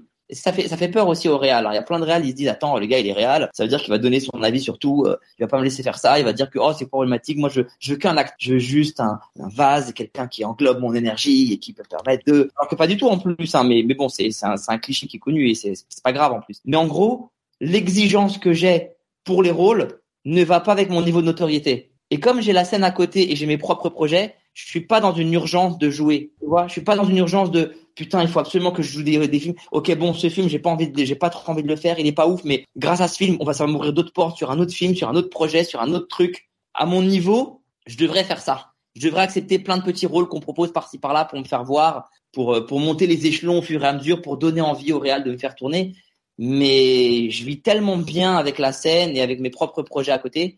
Et quand j'ai envie de faire du cinéma, bah, je fais un film et je me l'écris moi-même mon rôle. Et je m'amuse tellement que du coup, franchement, flemme, slash, manque de plaisir, euh, oh, vas-y, oublie, c'est pas grave. Encore une fois, c'est pas là où tu vas mettre ton énergie, quoi. Non, non. J'ai plus de, j'avais un plan de carrière, c'était le seul, c'était le fait de vivre de mon travail pour être libre, en fait. Mais j'ai pas du tout de plan de carrière de, putain, il faut que dans trois ans, j'ai, euh, faut que j'ai des premiers rôles, faut que j'ai ci, faut que je fasse cette salle là, cette tournée là. Après, on va là-bas. Pas du tout. Pour moi, la vie, c'est, avoir un max de plaisir en fait. Voilà. Mais du coup, après, tu vas créer tes, propres opportunités parce que le, le 4 novembre 2015, tu sors ton premier long métrage dont tu es le réalisateur, le scénariste, l'interprète principal dans le film Nous trois ou rien. Ce film, il raconte l'histoire de tes parents, leur jeunesse en Iran, la résistance, la fuite du régime de l'ayatollah, euh, jusqu'à leur arrivée en France. Cette histoire, ton père te l'avait racontée dans une autobiographie qui t'était dédiée. Qu'est-ce que ça t'a fait quand tu as lu le livre, d'apprendre tout ce qui t'est arrivé? Tu connaissais à ce moment-là encore que les grandes lignes, je pense. Alors, faut que je te raconte déjà comment ça s'est comment ça s'est passé ce truc-là. Vas-y.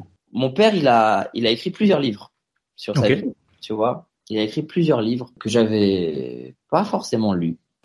Okay. je les ai tous lus d'une traite. Mais quand j'avais, euh, je sais pas, moi, quand j'avais euh, 15 ans, je crois, 16 ans, tu vois, un truc comme ça. Bah, les différentes anecdotes euh, dans les différents livres, euh, bah, c'est, c'est bouleversant parce que tu apprends des trucs que, que t'as jamais demandé à ton père. J'ai jamais parlé de, de torture avec mon père. Je sais qu'il s'est fait torturer pendant des années, mais j'ai jamais euh, à table. Ah, papa, il t'en fait comme torture, en fait. Tu peux raconter des ouais, jamais. Et donc, j'ai appris des trucs et tout, tu vois. J'imaginais pas à 15 ans, je découvre ces trucs-là et tout. Et je me suis toujours dit, parce que je le sais quand j'en parle avec mes, ça depuis tout petit, hein. Dès, dès, le CP, quand tu parles avec les autres à l'école, et, et, toi tes parents ils font quoi, et tu viens d'où et trucs, je me suis très vite rendu compte que mes parents ils étaient, euh, ils avaient pas une vie comme les autres en fait. J'avais un héritage euh, vraiment particulier. Et dans un coin de ma tête, mais c'est un truc genre, euh, si un jour je rencontre euh, Spielberg, quand t'es petit, tu as que Spielberg, Ouais. Si un jour je rencontre Spielberg, je vais raconter l'histoire de la vie de mes parents parce que elle est ouf. Ça mériterait qu'on en fasse un truc.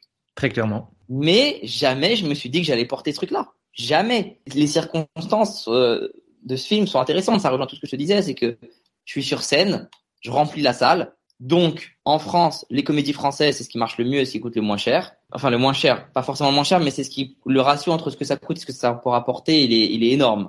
Et donc, tu as plein de producteurs qui viennent, qui viennent euh, me voir en spectacle et qui disent voilà écoute euh, si euh, le calcul est simple si tu fais un si tu si tu fais un film euh, qui parle un peu de ton spectacle ou dans l'énergie de ton spectacle t'es un mec trash hardcore, tu fais un film un peu hardcore, t'es un mec irrévérencieux euh, ou t'es un gars très familial, très doux. Ton histoire parle de, de je sais pas, ton, ton, spectacle parle de comment t'es arrivé en France et, et des trucs. Et tu fais la même chose au cinéma, bah potentiellement t'as un public qui va te suivre en fait.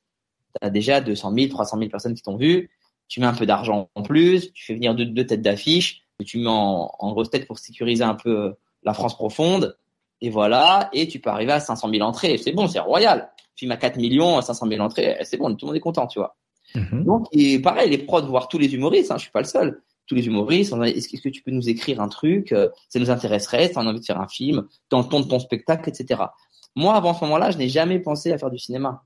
Ça veut dire que pareil, je joue dans les gamins parce que j'ai un agent qui est venu me voir en, sur scène à la fin, il me dit moi je suis agent de cinéma, est-ce que ça te ferait euh, plaisir de faire du cinéma euh, Ouais, pourquoi pas, je sais pas, tu vois premier, premier réflexe, c'est attends, attends, il y a une exclu à signer, il y a un truc ou truc. Non, il n'y a pas d'exclu. Si je trouve un truc, je prends 10%. Ok, vas-y, c'est libre, vas-y, fais. Tu vois, mais vraiment parce que je j'ai pas j'ai pas d'envie de faire du cinéma à la base. Hein. Je m'en bats les reins. J'ai eu 30 films dans ma vie.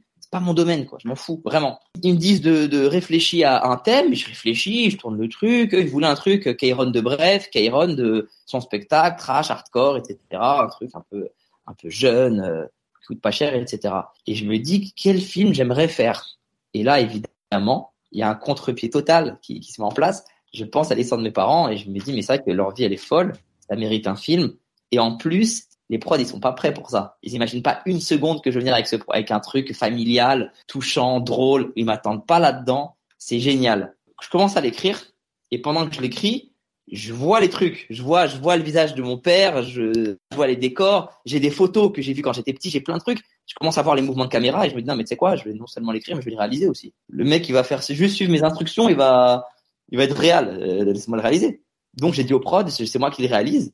Et après en, en, en continuant à écrire, j'ai dit mais on va aller plus loin, c'est même moi qui vais jouer aussi. Parce que l'inverse, je crois c'est d'abord je vais jouer, après je vais réaliser. Mais j'ai dit je vais tout faire en fait, parce que je, je le, personne pourra personne pourra être plus authentique que moi dans ces rôles-là, en fait. Ouais, c'est toi qui va, il y a personne qui va pouvoir le porter aussi bien que tu le porteras toi. Ouais. C'est le, le fils qui raconte l'histoire de ses parents, qui joue son père et qui le réalise. Donc, euh, le storytelling, il est, il est, il est, parfait. Et il est sincère en plus, tu vois. Donc, je fais nous trois ou rien, comme ça. Puis je prends goût. Et puis j'en fais un deuxième, puis un troisième. Ouais, pareil, le cinéma, tu vois, là, là, vraiment, je te parle en toute sincérité. Je parlais hier avec un pote qui me disait alors le ciné c'en est où en ce moment? Et je dis écoute très sincèrement là euh, je sens je sens une évolution après Covid euh, des habitudes des gens ça va être encore plus compliqué de faire du ciné j'ai la flemme de faire une série je sais je sais pas si je vais continuer je le disais hier vraiment là je suis en train de faire un projet mais tu vois si ce projet là il prend pas peut-être que je vais m'arrêter sur ce truc là et je, je, je sais pas je ferai autre chose encore une fois, c'est une question de où est-ce que tu veux mettre ton énergie. Pour le moment, ce serait pas au cinéma, quoi. Non, le, milieu du show business me, me, dégoûte de plus en plus. J'ai vraiment du mal. J'ai vraiment, vraiment du mal. Je suis pas fait pour euh, porter un masque. Je ne peux pas porter de masque et je, je vois les gens qui, ont, qui, qui, portent des masques. Donc, les, mes relations, euh, mes interactions sociales, soit elles se passent vraiment bien, soit elles sont terribles. Il n'y a pas de juste milieu. Dans le sens où il faut réseauter, il faut, faut avoir un peu un, un personnage pour, euh, pour pouvoir rencontrer des gens dans ce sens-là. Il faut réseauter, il faut tu peux pas dire ce que tu penses parce que parce que euh, les gens sont susceptibles, les gens ont les gens ont de l'ego, les gens n'ont pas conscience de ce qu'ils sont réellement. Tu tu vois par exemple, moi je t'ai dit je je sais pas si tu vas trouver beaucoup d'artistes qui vont te dire en, premier degré euh, moi les rôles que j'ai envie de jouer, c'est pas les rôles que je mérite euh, en termes de notoriété aujourd'hui. Je sais pas si beaucoup vont avoir l'humilité de dire ça en fait, de dire écoute moi aujourd'hui j'aspire à jouer ce rôle-là mais ce rôle-là, ils vont le proposer à Pierre Ninet, pas à moi. Et c'est normal, parce que Pierre Ninet, il est super connu, il joue super bien, il est, il est, il est aussi populaire que chic. Euh, c'est normal qu'il lui propose à lui et pas à moi. Sauf que moi, le rôle qu'ils vont me proposer, le septième rôle derrière là, j'ai pas envie de le faire. Mais c'est le rôle qu'aujourd'hui, médiatiquement, je mérite. Et la plupart des gens, ils se disent pas ça. Ils se disent, euh, c'est pas normal. Pourquoi lui, il a ça? Pourquoi moi, je l'ai pas?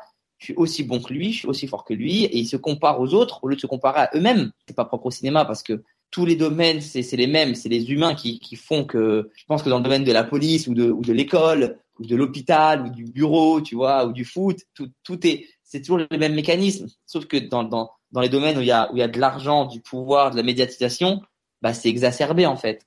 Le, le, monde du show business entre guillemets, c'est c'est pas une image, hein, c'est pas une posture, hein, vraiment. Je suis, ça me dégoûte. S'il y a plus trois personnes connues au même endroit, j'y vais pas. Voilà.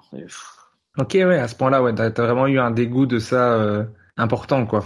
Oui, parce que il faut, il faut, il faut réussir à. Quel est ton objectif? Quand t'es, quand t'es, tu vois, le, moi, il y a 15 ans, je t'aurais jamais dit ça, parce qu'à ce moment-là, j'avais besoin de rencontrer des, gens qui pouvaient me permettre de développer mon, talent. J'avais besoin de ça. J'avais besoin de rencontrer des, gens qui, qui seraient intéressés par ce que je fais et qui pouvaient se dire on va gagner de l'argent avec lui, donc on va investir sur lui pour vivre de ce métier, pour être heureux en fait, parce que si j'ai pas ce métier, je suis pas heureux. C'est la condition sine qua non de mon bonheur, c'est ma liberté dans le travail. Là aujourd'hui, tu me donnes 10 millions d'euros, j'arrête de travailler et je fais ce que je veux du reste de ma vie, je suis malheureux. Laisse-moi un seul et euh, laisse-moi monter sur scène, s'il te plaît. Donc à, à l'époque, j'étais dans la, j'étais de l'autre côté, j'avais besoin de me montrer, j'avais besoin d'exister, j'avais besoin de de dire aux producteurs je suis là, au public je suis là, euh, de dire aux gens du métier je suis là, regardez-moi, j'existe, je suis drôle, je suis talentueux, je suis comme ça. C'est normal en fait. Mais maintenant je suis de l'autre côté. T'es libre de, de, faire ce que tu as envie de faire et comment tu as envie de le faire parce que c'est toi-même qui, qui crée tes, tes opportunités à toi-même. quoi. Exactement. Et du coup, cette énergie de showbiz me, me met mal à l'aise. Le, fait de et, je, suis conscient dans la vie il y a que des intérêts et des principes, quand ça se mélange, voilà, je, suis conscient que tout le monde a un intérêt et je suis conscient qu'un tel, dans sa, dans sa façon de venir me parler, je sais qu'il va me demander une première partie. Lui, je sais qu'il va me demander un rôle. Lui, je sais qu'il va me demander euh, autre chose encore. C'est normal, c'est humain, mais ce milieu-là n'est presque fait que de ça, en tout, en tout cas de ce que moi j'ai vu. Après, il y a, y a t'as des amitiés, ce que tu veux, oui, c'est pas, oui, c'est humain aussi. Mais je sais pas comment te dire, je, je voilà, j'arrive pas à m'épanouir dans, dans ce milieu-là j'ai besoin de fréquenter des gens qui sont pas, qui ont rien à voir là-dedans. Et euh, par exemple, je te dis un truc, regarde, un truc tout con. Je fais beaucoup de five, beaucoup, beaucoup, tu vois. Et de temps en temps, je mets des, des stories Insta parce qu'il nous manque des joueurs. Et euh, j'ai la chance d'avoir un grand réseau euh, Insta, bah autant profiter pour un truc qui me sert vraiment, quoi, tu vois. Et du coup, régulièrement, je mets. Et parmi ceux qui viennent, il y a deux attitudes. Ceux qui viennent de, en étant déjà abonnés à ma page. T'as ceux qui viennent et qui, au five, me traitent comme un joueur normal. Et ça, c'est magnifique. Ils viennent, et euh, il y en a quelques-uns, hein, ils viennent, euh, ils jouent comme si de rien n'était, ils s'échauffent à côté. Ils essaient pas de me faire rire. Ils essayent pas de demandent pas une photo, une vidéo, un truc. Ils viennent, on joue au five, on parle tactique, stratégie. Allez, chacun rentre chez soi, salut. Ça, c'est le meilleur cadeau qu'ils puissent me faire. Parce que celui qui vient et qui me traite comme artiste à ce moment-là, ça me met hors de moi, je te jure. Une fois, il y en a un, je te jure, il sait pas, mais je l'ai pu réinviter à cause de cette phrase-là. On a joué, première action, il passe et il me dit, bref, j'ai dribblé Kairon. à ce moment-là, je savais que c'est la dernière fois que je le, verrais, je le verrais de toute ma vie. Ouais, tu veux qu'on te traite euh, normalement, quoi. Normalement, euh, normalement. Euh, J'aimerais que artiste, ce soit un métier comme, tu vois, tu sais dans la vie, je suis boulanger. Ah, trop bien. Où ça? Tel endroit. Ah, cool. Voilà. Et pas, ah ouais? Attends, attends, tu connais lui? Oh, Attends, elle est sympa. Et comment, comment, quand, quand t'as commencé, comment tu, ah, mais fais pas, c'est une phrase que je sors tout le temps aux gens, ils me prennent pour un mec prétentieux dans la vie. Quand il y a plus trois questions, je dis, non mais tu me fais une interview ou quoi là? Arrête. Euh, L'artiste c'est un volet de ma vie, mais il y a plein d'autres trucs. Pourquoi tu me demandes pas ce que j'aime manger? Pourquoi oh, Viens, on parle de trucs normaux. Viens, euh, je veux, je veux pas sentir que je suis artiste H24. Sinon, on t'invite dans un podcast quoi. Exactement. Mais là, c'est un plaisir. Voilà, là, on discute. Je suis là pour ça. Oui, c'était là pour ça. Mais euh, et je te jure comment, comment il y a, y a comment ça peut faire prétentieux, je le sais, mais je m'en fous, je l'assume. Peut-être que plusieurs fois, j'ai, j'adore cette réplique. Je la fais pour provoquer aussi, mais, mais euh, quand c'est trop des questions en plus euh, bateau, je dis mais tu sais que j'ai une page Wikipédia.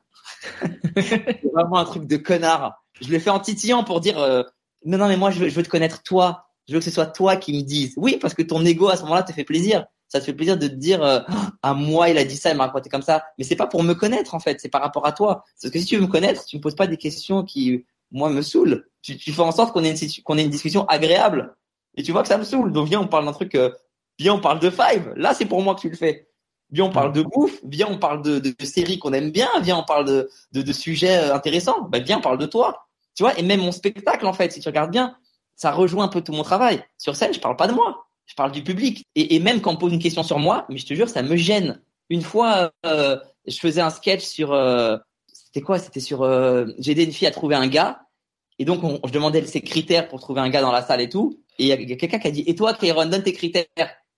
Et genre, non, vas-y, et vas-y, passons, passons. Genre, j'ai essayé de, je sais pas comment réagir. Je n'aime pas, je n'aime pas qu'on me, et toi, Kéron, t'es de quelle religion? Et toi, laissez-moi tranquille. Je, je, je me donne déjà assez. Venez, on parle de vous. Votre matière première est plus intéressante que la mienne. Moi, ça m'amuse plus de parler de vous, en tout cas. Tu sépares vraiment les choses, quoi. Dans t'as ta vie, t'as ta vie personnelle, t'as ta vie professionnelle. Sur scène, tu parles des autres. Dans ta vie à toi, tu parles bah, des autres et de toi, mais personnellement, pas à l'artiste. Donc tu, tu compartimentes les, les choses, quoi. Et je sais que c'est mal vu, hein. Je sais que là, ceux qui vont écouter vont se dire, mais pour qui il se prend? Je le sais mais c'est sincère, c'est vraiment sincère. Et je pense que être sincère, ça paye sur le long terme en fait, parce que tu déçois moins les gens. Je préfère que les gens se disent putain c'est vraiment une merde, mais il est talentueux, on va aller le voir, plutôt qu'ils se disent oh, il a vraiment l'air sympa. Et après quand ils viennent sur place et ils disent on peut faire une vidéo pour mon anniversaire, euh, bah non, parce que je fais une photo, j'ai photo je fais, vas-y. Tu vois par exemple je me suis dit photo je fais, voilà.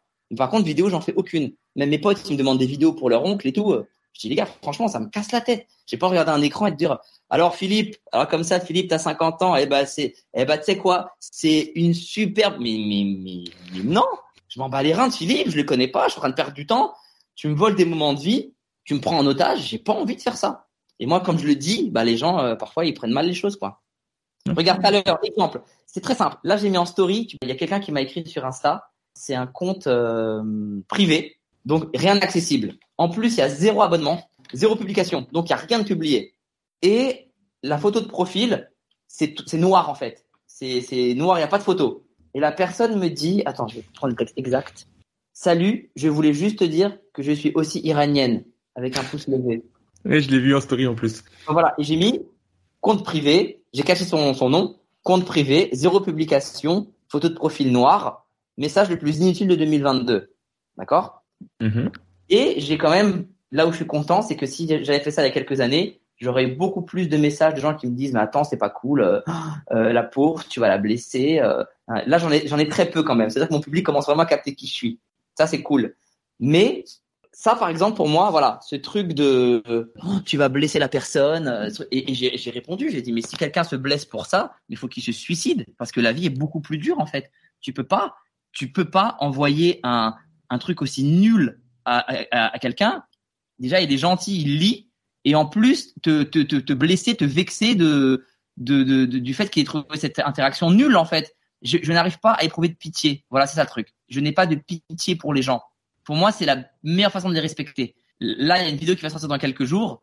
Et je vais me faire insulter parce que, parce que je mitraille un autiste, littéralement. Mais lui, il est mort de rire. Les gens autour sont choqués. Lui, il est mort de rire. Et oui, tant, tant que rit, c'est bon. Ah oui, bien sûr. Ah oui, non, si je, je me moque pas. Je, non, non, je, je, peux pas me foutre. De... Lui, il est mort de rire. Moi, je rigole avec lui parce que pour moi, c'est mon égal en fait. Je ne vois pas un autiste. Je vois un humain qui a un trait de caractère sur lequel je peux rire. Toi, c'est l'autisme. Toi, c'est ton pantalon. Toi, c'est tes oreilles. Toi, c'est comment t'es tombé la dernière fois. Toi, c'est ton anecdote avec ton ex. Toi, c'est. Euh, euh, on a tous des trucs qui sont sujets à, à rire en fait. Et, et, si on en fait des tabous, on se laisse dominer par ces par ces craintes et on n'avance pas. Et je, je refuse de, de, ressentir de la pitié pour des gens. Je n'ai pas de pitié. Même tu me sors le cas de ce que tu veux, ça veut pas dire que je trouve pas que sa situation est dure. Pour moi, la pitié, genre c'est putain, moi, je, je de, oh, oh, ce mhm. que t'as vécu quand t'étais petit, ça a dû être dur. Non, c'était pas dur. Non, les gens ils meurent de faim. Moi, j'ai mangé à ma faim. Les gens ils naissent, ils sont en fauteuil roulant. Moi, je, je, je, suis grandi. Oui, j'ai j'ai vécu des trucs durs, mais non, c'est pas dur. Et ben c'est pareil pour tout le monde. T'as des t'as des gens qui vivent des je vais, je vais pas rentrer dans les détails, mais ma mère, elle a une maladie depuis des décennies. Depuis plusieurs décennies, elle a une maladie. Elle va une fois par mois à l'hôpital toute la journée. Tu ne l'entends jamais se plaindre. Et quand elle est à l'hôpital, elle m'appelle pour m'engueuler par rapport à des trucs de prod. Elle a, elle a le bras dans la, elle a la seringue dans le bras. Elle m'appelle pour me dire oui, euh, tu crois que j'ai pas vu euh, euh cette, euh, ce mail que t'as pas répondu? Tu vas la faire cette interview. Crois-moi, elle est importante. Tu vas la faire. Et après, raccroche. J'ai pas de pitié pour ma mère. J'ai pas de pitié parce que c'est une femme forte, elle mérite qu'on n'ait pas de pitié. Et je respecte trop les gens pour avoir de la, de la pitié, tu vois. Et ben c'est pareil ce truc. Je, je refuse d'être dans la complaisance avec le public.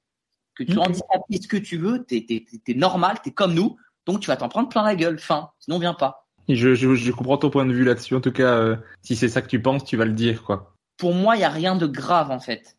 À partir du moment où on est et on meurt, il y a rien de grave. Chacun en fonction de la chance qu'il a et de ce qu'il est, il va vivre plus ou moins de moments de bonheur dans sa vie. Mais on va tous lâcher notre vie à un moment donné, on va tous partir. Et le fait qu'on soit né, c'est qu'on a tous déjà dans notre ADN la force de caractère pour survivre à tout ce qu'on va mettre sur notre route. Il y avait des milliards de spermatozoïdes. Moi, je ne pense pas que, que quel que soit le spermatozoïde qui, qui ait gagné la course, bah, euh, on aurait été pareil. J'y crois pas. Je pense que dans chaque spermatozoïde, il y a des caractéristiques physiques et mentales. Parfois, tu peux faire ce que tu veux. Euh, toi, tu fais de l'escalade, ta meuf, elle est alpiniste, vous faites du, crossfit tous les deux, et votre enfant, il aime la poésie, et c'est inexplicable, et il s'en bat les reins vos activités physiques, il arrivera jamais à vous suivre à Fontainebleau pour euh, monter sur des rochers. C'est pas son truc.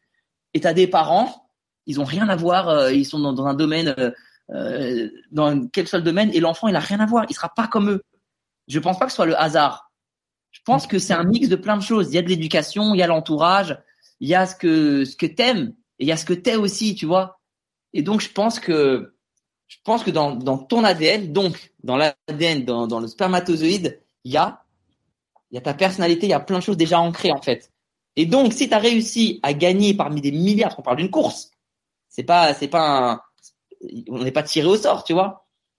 Il y a une course. Si chaque humain a gagné cette course, ça veut dire qu'on on est déjà supérieur à tous les autres qui n'ont pas pu être là. Donc, on a déjà de quoi tenir bon.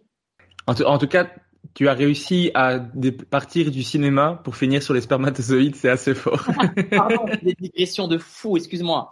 Non, c'est rien, je trouvais ça super intéressant. Du coup, j'étais en train de, en train de t'écouter, mais en même temps, j'ai dans la tête de continuer sur ton parcours. Et du coup, ça me faisait rire de me dire, ah, mais il est parti sur le cinéma, il finit avec les spermatozoïdes. Euh. Oui, non, mais parce qu'on parlait, on parlait du milieu du cinéma, et c'est vrai que ça, mais du coup, tu as, étendu à tout, euh, au public, à comment on te traite quand, quand on est artiste, mais c'est vraiment très intéressant, euh, je trouvais. C'est pour ça que je, je ne te, clairement, je te coupais pas parce que j'étais en train de, de boire tes paroles, mais j'ai la double lecture de, ah, il faut aussi que je revienne sur son parcours parce que j'avais quand même envie de parler un petit peu de Nous trois ou rien pour en tout cas conseiller à tous les auditeurs d'aller voir ce film parce que moi, je l'ai pas regardé pendant un moment, mais j'ai adoré ce film. J'ai trouvé ça magnifique. Il est vraiment très très beau. Il y a des petites touches d'humour à certains moments qui te font sourire. Après, il y a des moments où tu pleures. C'est très très beau. Le casting, il est dingue. Donc, euh, il y a euh, Léla Becti qui joue ta mère. Il y a Gérard Darmon qui, je sais pas pourquoi, Gérard Darmon dans ce film, il m'a impressionné euh, le plus dans le film. J'ai, il m'a fait pleurer euh, dans une scène et je l'ai trouvé incroyable parce que je le connaissais pas dans ce registre plus, euh, allez, plus drame et je l'ai trouvé exceptionnel. Bien sûr, il y a il y a Alexandre Astier, il y a Jonathan Cohen, il y a Kian Kojandi, il y en a plein d'autres. Et ce qui est fou, c'est qu'ils ont tous accepté simplement en lisant le scénario. Il y a même Léla Becti qui a dit dans une interview, et ça j'ai trouvé ça magnifique, donc j'avais envie de le dire, elle dit, ce film c'est un hommage à ses parents. J'ai rarement lu un hommage aussi beau. J'ai accepté le film après dix pages. Qu'est-ce que ça te fait de savoir ça? Bah moi j'y étais, donc oui. Euh, j'ai accepté le film après dix pages. Alors, déjà c'était même pas dix en vrai. En vrai c'était trois je crois c'est pas genre elle a lu dix pages, elle, a lu le scénario et dès les dix premières pages elle a dit oui. C'est que je n'avais que trois pages.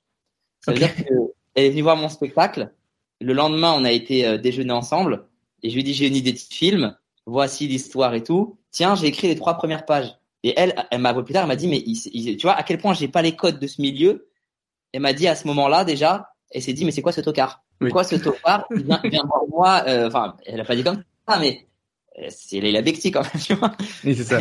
Il y, a un agent, il reçoit euh, quatre scénarios par semaine, tu vois. Moi, je suis là et, et en plus, on était venus, je, je, mangeais un burger. J'étais en train de manger un burger en même temps. Je dis, vas-y, lis, tiens, tiens. J'ai dit, les trois premières pages, lis. Et genre, mais moi, je savais où j'allais. Je n'aurais jamais montré trois premières pages éclatées. Et donc, les trois premières pages, elle, elle, elle a lu et je l'ai vu sourire, rire, être ému en de, de l'un à l'autre, tu vois, passer vite de l'un à l'autre. Et elle m'a dit, et la suite? J'ai dit, bah, j'ai pas écrit. Et elle m'a dit, mais t'es un malade. fait ça en fait, ça n'existait pas. Parce que là maintenant, tu vas partir pour deux ans pour écrire ce truc-là et moi je veux, je veux le tourner là, je veux le faire. Je dis mais non t'inquiète, je l'aurai écrit dans trois mois. Je l'ai écrit trois mois après.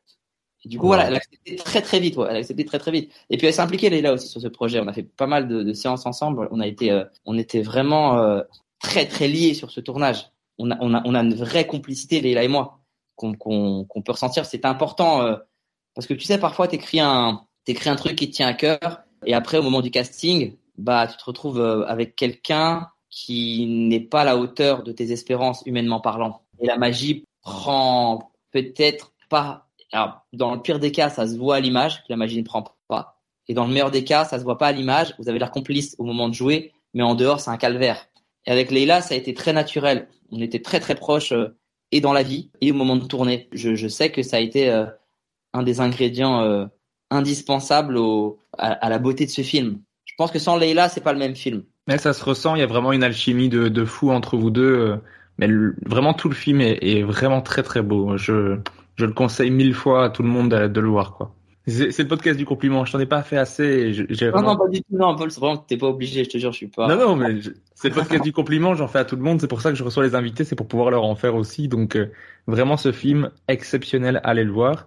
Après, en 2018, tu sors un nouveau film qui s'appelle Mauvaise Herbe, où tu partages l'affiche avec quand même Catherine Deneuve et André Dusselier. T'arrives même à faire des blagues sur l'âge de Catherine Deneuve dedans, parce que j'ai trouvé ça tellement drôle parce que euh, enfin, c'est assumer la différence d'âge entre les personnages et tout ça, je veux dire. Mais tout le film est très très très beau aussi, encore plus drôle, mais il y a aussi du drame. Donc on passe du rire aux larmes à plusieurs moments. Il est vraiment très très beau aussi, donc euh, bravo. Franchement, j'ai adoré ces deux films-là. C'était un plaisir de les de de prendre le temps pour préparer l'épisode de voir ces deux films-là, quoi. C'est gentil, ça me touche beaucoup. Je sais jamais quoi répondre à ça. Non, mais t'inquiète pas, je, je comprends. C'est c'est juste que j'avais envie de le dire parce que c'est vraiment deux films qui m'ont touché euh, avec deux histoires complètement différentes. Mais les deux films m'ont vraiment euh, beaucoup plu, donc je conseille aux auditeurs d'aller voir ces deux films-là. C'est rare que je conseille deux films. Souvent, je conseille euh, des spectacles. Là, je, je voulais conseiller les films aussi. Bien sûr, je conseille le spectacle. Hein. C'est pas ce que je dis. non, non, vraiment, je te dis, il y a aucun problème. Je toujours dans ce truc de normalité. Quand les gens parlent avec des artistes, souvent, c'est par exemple quand je rencontre quelqu'un qui, ne me connaît pas, il me dit ah bah je suis désolé, je te connais pas. Pourquoi Enfin pourquoi t'es désolé? Enfin c'est pas c'est anormal de dire ça à quelqu'un. Je suis désolé, je te connais pas. Donc euh, non, mais si tu me connais pas, c'est pas grave. Maintenant tu me connais, tu connais l'humain. Si t'as envie d'aller voir ce que fait l'artiste, bah vas-y. Et si t'as pas envie, bah c'est pas grave. Hein, personne t'oblige. On peut, tu sais, moi j'ai des potes, euh, ils aiment pas ce que je fais. Hein. ça t'embête pas ça qu'il y ait des amis à toi qui n'aiment pas ce que tu fais? Parce que j'avais aussi entendu dans une interview que tu disais que tes parents n'aimaient pas spécialement ce que tu faisais sur scène et ça ça ne te pose pas de problème? Non parce que c'est euh, c'est les goûts et les couleurs, il en faut pour tout le monde. Et puis je sais pourquoi je suis ami avec ces gens-là. Je suis pas ami avec cette personne-là parce que elle se retrouve dans mon travail. Dans la vie, on, bah, je pense à un pote en particulier. Il va se reconnaître quand il va, quand il va écouter de toute façon. Genre lui carrément, il a vu la bande-annonce de Mauvaise Herbe. Il m'a appelé en larmes. Trop beau, j'ai hâte de le voir, c'est incroyable et tout. Et ensuite, quand le film est sorti, il m'a appelé, il m'a dit, mais il est cabossé ton film, il est éclaté. Déçu. Je suis déçu. La bande-annonce, c'était un truc trop bien et tout. Et là, t'as fait un truc éclaté. Je suis là, bah, bah, désolé, j'aurais aimé que ça te plaise, et bah, tant pis. Heureusement, il y a d'autres qui ont aimé, quoi. Bon, bah, salut, vas-y, allez, bisous. Voilà. Donc, euh, tu vois, je suis, évidemment qu'on a envie que tout le monde nous aime. Évidemment, euh, c'est pas, je veux jamais te dire non, moi, je veux qu'il y ait des gens qui aiment pas mon travail, ça me ramène à la réalité, les pieds sur terre. Non, j'ai envie que le maximum de gens aiment ce que je fais. Parce que c'est, c'est, plaisant. C'est plaisant de faire kiffer les gens, de leur donner des, des moments de bonheur et tout. C'est trop cool. Mais, euh, c'est, c'est le jeu, faut accepter. Il y a plein de gens qui aiment pas ce que tu fais. Et, faut, je préférais dans un rapport de vérité, encore une fois, que dans un truc. Tu sais, souvent, les. Moi, je demande jamais, quand les gens viennent me voir à la fin du spectacle, je demande jamais euh, alors comment c'était. Jamais. Parce que l'autre, euh, dans le meilleur des cas, il te dit Ah ouais, c'était super, mais c'est ce que t'attends. Soit il te dit ah, Ouais, ouais, putain, t'avais, avais vraiment une belle énergie. Ce qui veut dire c'est de la merde. Mais j'ose pas le dire. Ok, ouais. Donc ça sert à rien de mettre les gens mal à l'aise. S'il y en a qui ont envie de me dire ce qu'ils ont aimé ou pas, ben ils me le disent. S'ils n'ont pas envie, ils me le disent pas. Si veulent me donner leur. Parce que, en fait, je, tu vois, faut être cohérent. Si quelqu'un à la fin de mon spectacle me dit de façon négative, alors écoute, pour moi il y a ça qui allait pas, ça qui allait pas, euh, manque de technique, euh, manque de propos. Je trouve qu'en termes de mise en scène, tu pourrais faire mieux. Les lumières, c'était comme ça. Je peux pas accueillir ça mal et lui dire, euh, mais attends, mais pour qui tu te prends Je t'ai rien demandé. Et de l'autre côté, si le mec me dit l'inverse, attends, c'est génial, propos incroyable, improvisation non-stop, rythme soutenu, respect du public, émotion. Je peux pas d'un côté me dire vas-y continue, c'est intéressant ce que tu dis, et de l'autre côté me dire non mais attends, mais qu'est-ce qu'il veut pour qui se prend? Faut être cohérent. Et c'est, tu Ok. vois, c'est la même démarche. Qui, à, à chaque fois, par exemple, que je croise un enfant, par exemple, un jeune qui fait un truc chiant dans le métro, par exemple, il écoute sa musique fort ou il manque de respect à quelqu'un. À chaque fois qu'il est quelqu'un qui est plus petit que moi physiquement, ce qui est rare, mais ça existe quand même. À chaque fois que j'ai envie de lui, de lui parler, je me dis, si c'était un mec de 40 ans qui faisait euh, euh, 2 mètres, qu'est-ce que je ferais? Et je réagis de la même manière pour les deux. Sinon, je suis pas cohérent. Ok, ouais. Et je lui parle avec les mots que j'emploierais pour le mec de 40 ans. Je lui parle pas comme un petit qui a, qui a- qui a 14 ans. Oui, que tu, pour, pour traiter tout le monde de la même façon, quoi. Exactement. Pour être honnête. Eh ben, c'est la, eh ben, c'est la même chose, en fait. Si tu sors de mon spectacle et que tu as envie de développer ce que tu vas dire, développe, je vais t'écouter. Mais je vais jamais me dire, euh, je vais jamais me, rentrer dans le kiff de, au mieux, je vais dire, ah putain, ça me fait plaisir que t'aimes. C'est vrai. Tu vois? Et pareil, si t'aimes pas, en fait. Donc, je- j'essaie d'être, d'être cohérent. C'est les quelques règles que je me suis imposées pour pas sombrer et, devenir un connard du showbiz parce que j'en ai trop vu. Ça marche. Bah donc, euh, bah c'est super. Comme ça, au moins, tu, la vie, la vie des autres sur ton spectacle ne change pas euh, la vie que toi tu en as. Et donc, Exactement. ça, c'est cool aussi, quoi. Après, en, en 2018, tu te sépares de ta boîte de production et tes parents commencent à te produire. Puis Ouais. en 2019, tu commences à mettre des extraits de tes spectacles sur YouTube. Donc ça, on a parlé en début d'épisode. Et tu disais dans le podcast un beau moment que tu aurais dû le faire avant. Qu'est-ce qui fait que tu l'as pas fait directement? Qu'est-ce qui te bloquait? J'avais peur euh, qu'on me vole des choses. J'ai assisté à beaucoup de plagiat. C'est un truc qui m'a un peu euh, pas traumatisé, mais j'ai mis du temps à lâcher prise sur ça. Je trouve ça tellement injuste. Vois, on parle de Yacine, par exemple, tout à l'heure on en parlait. Yacine Mhm. Bellouz, c'est un des mecs les plus brillants que j'ai vu dans ce métier. Il s'est fait piller, mais un nombre incalculable de vannes. Ça m'énerve en fait. Donc j'avais pas envie qu'on me vole mes vannes. Je me suis dit si je les mets sur Internet, on va me les voler. Après, je me suis dit si je les mets sur Internet, je pourrais plus les faire. Je vais être en totale liberté. Et puis je me suis dit ça va pas marcher YouTube. C'est quoi ce truc? Vraiment? Quel visionnaire Bah non, j'ai pas besoin, j'ai pas envie. Et puis d'autres ont commencé à le faire. Et puis je me suis dit à un moment donné, putain, euh, t'aurais dû le faire il y a sept ans déjà. Bah vas-y, c'est essayons, essayons. J'ai pris un community manager euh, qui m'a conseillé, m'a dit, écoute, viens, on teste une minute. Tu lâches une minute, tu vois ce que ça donne. J'ai dit, mais si je lâche une minute par soir, j'aurais plus assez d'impro et tout. Il m'a dit, mais tu, tu te rends pas compte, je crois, de combien t'as d'impro. Il m'a fait des, des passages de une minute. Puis après, c'est comme tout, c'est une drogue. Les réactions du public, c'est une drogue. Ils te disent qu'ils adorent, que c'est bien, que c'est trop marrant. Donc tu dis bah vas-y, tu sais quoi Mon community manager il monte un extrait cette fois qui fait deux minutes. Je dis putain deux minutes c'est beaucoup quand même. Hein. Bon, on- exceptionnellement, mais après on arrête. Hein. C'est marrant en, en sachant que maintenant il y a plusieurs heures disponibles sur YouTube. Bah oui c'est ça. Le piège il est là. On passe à, deux minutes et puis les gens ils adorent et puis ça fait plus de vues, il y a plus de commentaires, il y a plus de, messages gentils, il y a plus de gens qui viennent voir le spectacle. Bon allez cinq. Mais vraiment les gars on arrête. Après cinq minutes vraiment euh, ça c'est le maximum qu'on donne quoi. Et un an plus tard euh, je lâche des best-of de deux heures. C'est n'importe quoi. C'est fou. Hein. Mais comment ça se passe concrètement entre le moment où tu joues le spectacle et la vidéo qui sort, qui est généralement une vidéo de 15 minutes d'extrait? Parce que moi j'adore toujours ces vidéos, j'a- j'aime toujours les intros qui sont faites. Je trouve que c'est très bien fait, euh, ça- c'est très chouette à regarder. Et après, bien sûr, les extraits sont super chouettes. Mais comment ça se passe entre le moment où tu joues et la vidéo sort? Alors, mon cadreur monteur, c'est la même personne Mhm. qui filme tout le spectacle. Ensuite, elle fait un montage. Elle connaît les vannes euh, que, que, je, que je fais tout le temps, qu'il faut pas mettre. Parce que Mhm. ce que les gens savent pas, c'est que vraiment, heureusement qu'il y a les gens qui viennent au spectacle qui peuvent confirmer, mais ce que je mets sur euh, YouTube, on trouve ça marrant et on adore, hein. mais c'est les chutes du spectacle. Les missiles, je les garde pour la scène. Donc ceux qui voient les vidéos, parfois je vois des oh c'est toujours pareil. Ils demandent toujours aux gens euh, leur métier, leur religion. C'est ça ton spectacle, les métiers et les religions? Et je dis mais tu savais que ça, ça fait deux minutes dans le spectacle, mais je te dévoilerai jamais le reste. Il me fait un montage en, en fonction de ce qui s'est passé, ce qu'on peut garder ou pas. Et ensuite, on fait des allers-retours. Moi, je valide. Il me propose des, des trucs. Je dis ça oui, ça non, euh, ça on va changer, ça on va couper. On se met d'accord lui et moi. Il envoie la vidéo à mon community manager. Et ensuite, c'est lui qui gère. Il trouve le titre. Il, me- fait une proposition de titre. On valide ensemble. Et ensuite, il poste. Voilà, c'est un travail en trio, en deux binômes en fait. Mon filmmaker et moi, et euh, mon community manager et moi. Et là maintenant, eux, ils ont aussi un binôme qui est en train de se créer parce qu'ils sont en train de mettre en place un volet, euh, tout un volet via euh, les, reels sur Insta et TikTok. Maintenant, eux aussi bossent ensemble. Ils prennent des. Tiens, c'est marrant. J'avais cette, j'avais cette discussion-là juste avant de t'appeler. Donc, euh, on peut pas être plus dans l'actualité. TikTok aussi a changé la donne. En fait, maintenant, il y a beaucoup d'humoristes qui mettent des passages d'impro. Beaucoup, beaucoup. Je suis obligé de, de m'adapter aussi à l'époque, tu vois. Maintenant, on a besoin de voir des choses plus courtes. Donc, ils ont commencé à mettre en place des trucs sur TikTok. Par exemple, tout à l'heure, j'ai vu un extrait sur mon Insta. Ça s'appelle, euh, genre, est-ce qu'elle va coucher dans la salle? Et je regarde l'extrait. Je trouve nul. Et j'appelle mon coach manager, je dis, mais tu fais quoi? C'est quoi cet extrait de merde là que t'as mis? Il y a zéro, il y a, il y a, une, il y a une meuf, elle a peut-être accouché dans la salle. Finalement, elle accouche pas, il se passe rien, il y a pas de chute, il y a pas de vanne. C'est, c'est quoi ce sabotage? Il me dit, mais c'est toi, t'es un malade mental. Va voir sur TikTok. Je vais sur TikTok, je vois la vidéo en deux jours, elle a fait euh, 780 000 vues. Ah ouais. Je dis, mais c'est, qu'est-ce qui se passe? Il me dit, non, mais t'as un ringard, c'est tout. T'as un ringard. T'as pas compris, t'as pas compris qu'en fait, maintenant, c'est plus les vannes qui sont marrantes, c'est les situations. Les gens veulent des situations. Et pour rigoler, je lui dis, ça veut dire que, genre, demain, si- s'il y a un chien dans la salle, on appelle la vidéo, quoi? Un chien dans ma salle? Et que la vidéo, c'est moi qui dis, euh, pourquoi? Je suis sur scène? Pourquoi il y a un chien sur scène? Et meuf qui dit, bah, parce qu'en fait, je suis aveugle, c'est mon chien qui m'a accompagné. Ah, t'es, t'es non-voyante? Ouais. Ah, c'est pour ça qu'il y a le chien? Ouais. Fin. Il me dit, tu préfères, je lui dis, tu préfères mettre ça que de mettre des passages missiles avec des vannes de ouf. Il me dit exactement. Ça marchera mieux. Il me dit, l'époque, elle a changé. On est en voyeuriste. TikTok et Insta ont vraiment accentué cet effet de voyeurisme où on veut voir des situations.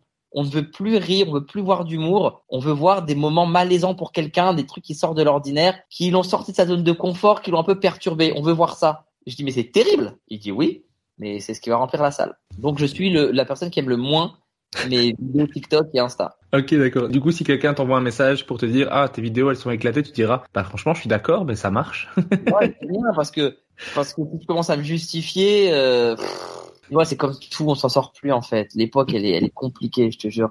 Il y a des gens qui te provoquent seulement dans l'espoir que tu répondes pour exister à travers ta réponse.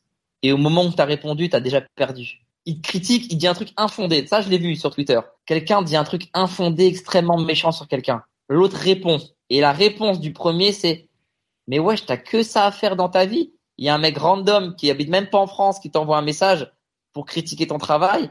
Et toi, tu te justifies. Ah ouais, tu dois vraiment pas être sûr de toi. Hein. C'est terrible. Tu peux pas gagner un débat comme ça. Faut juste pas répondre. Parce que le fait que tu répondes, lui, il prend l'importance que tu lui donnes comme un échec pour toi et une victoire pour lui. Tu vois, c'est pas quelqu'un qui a envie vraiment d'échanger, qui a un avis. C'est quelqu'un qui veut se servir de toi pour lui. C'est comme celui qui te prend, qui te braque dans la rue pour que tu fasses une vidéo pour sa cousine. Euh, et franchement, elle, tu sais quoi, ma cousine, elle te kiffe trop. Viens, on fait une vidéo pour elle. En plus, le, ma cousine, elle te kiffe trop. Sous-entendu, moi, je m'en bats les reins. C'est ça, ouais. Elle, elle te kiffe trop, donc, grâce à toi, je vais me faire mousser. Ouais, il y a, y a Kian qui avait dit plus ou moins la même chose. C'était euh, des gens qui faisaient des vidéos pour dire ah je vais te prendre en vidéo, ça va dégoûter un autre. Il dit j'ai pas envie de faire des, des vidéos pour dégoûter Ouais. d'autres personnes qui sont même pas là. euh, c'est quoi l'intérêt? Ouais. C'est assez, marrant. Exactement ça. C'est, ah, ça va le faire chier et tout, euh, viens. Sous-entendu, c'est pas pour moi que je le fais, c'est pas par plaisir que je le fais. Mais moi, ça. ce que j'entends, c'est, toi, tu vas tirer un intérêt de cette vidéo. Moi, je ne vais tirer aucun intérêt de cette vidéo. Ni en termes de carrière, ni financier, ni humain, ni humoristique, ni de plaisir. Je ne vais tirer aucun intérêt. Pourquoi je vais faire un truc qui ne m'apporte rien? Après, en, en 2020, t'as sorti sur Amazon Prime ton troisième film, car la, la pandémie elle a empêché sa sortie au cinéma. Le film c'est Brutus versus César. Euh, le casting est à nouveau ouf avec Gérard Darmon, Thierry Lhermitte, Ramzi Bedia et plein d'autres. Malheureusement, le film il est très critiqué par les journalistes et le public. Cet échec, tu l'expliques entre autres par un, un énorme manque de moyens financiers. Ton erreur, ça a été de vouloir sortir le film malgré le manque de moyens. Mais malgré tout, ça reste ton projet. Toi, tu- je suis sûr que tu y croyais au départ. Comment t'as vécu cet accueil et les critiques? Je l'ai bien vécu parce que t'as vu avec ma philosophie de, de taré, je suis armé déjà. Très pragmatique. Voilà, très pragmatique, je suis psychologiquement armé, donc euh, je l'ai pas pris pour moi. C'est pas moi qui n'aime pas, c'est pas mon travail qui n'aime pas, c'est pas ma personne qui n'aime pas. Ceux qui n'ont pas aimé, c'est Brutus, c'est ce film qui n'ont pas aimé. C'est une œuvre. Quand tu proposes une œuvre aux gens, tu t'exposes à ce qu'il y a des gens qui n'aiment pas. Ça arrive à chaque fois, même avec nous trois rien mauvaise herbe. Ça arrive avec Brutus, en, plus grande proportion. Pour différentes raisons qu'on peut expliquer de façon pragmatique, ce genre de film qui est un peu événement en France, costumé, comique, ça fait appel à, ça, fait écho, pardon, à des deux heures moins le quart avant Jésus-Christ, à des Astérix, à, à des gros films comme Camelot. Donc, euh, t'es présenté comme un blockbuster, donc tu attires l'attention.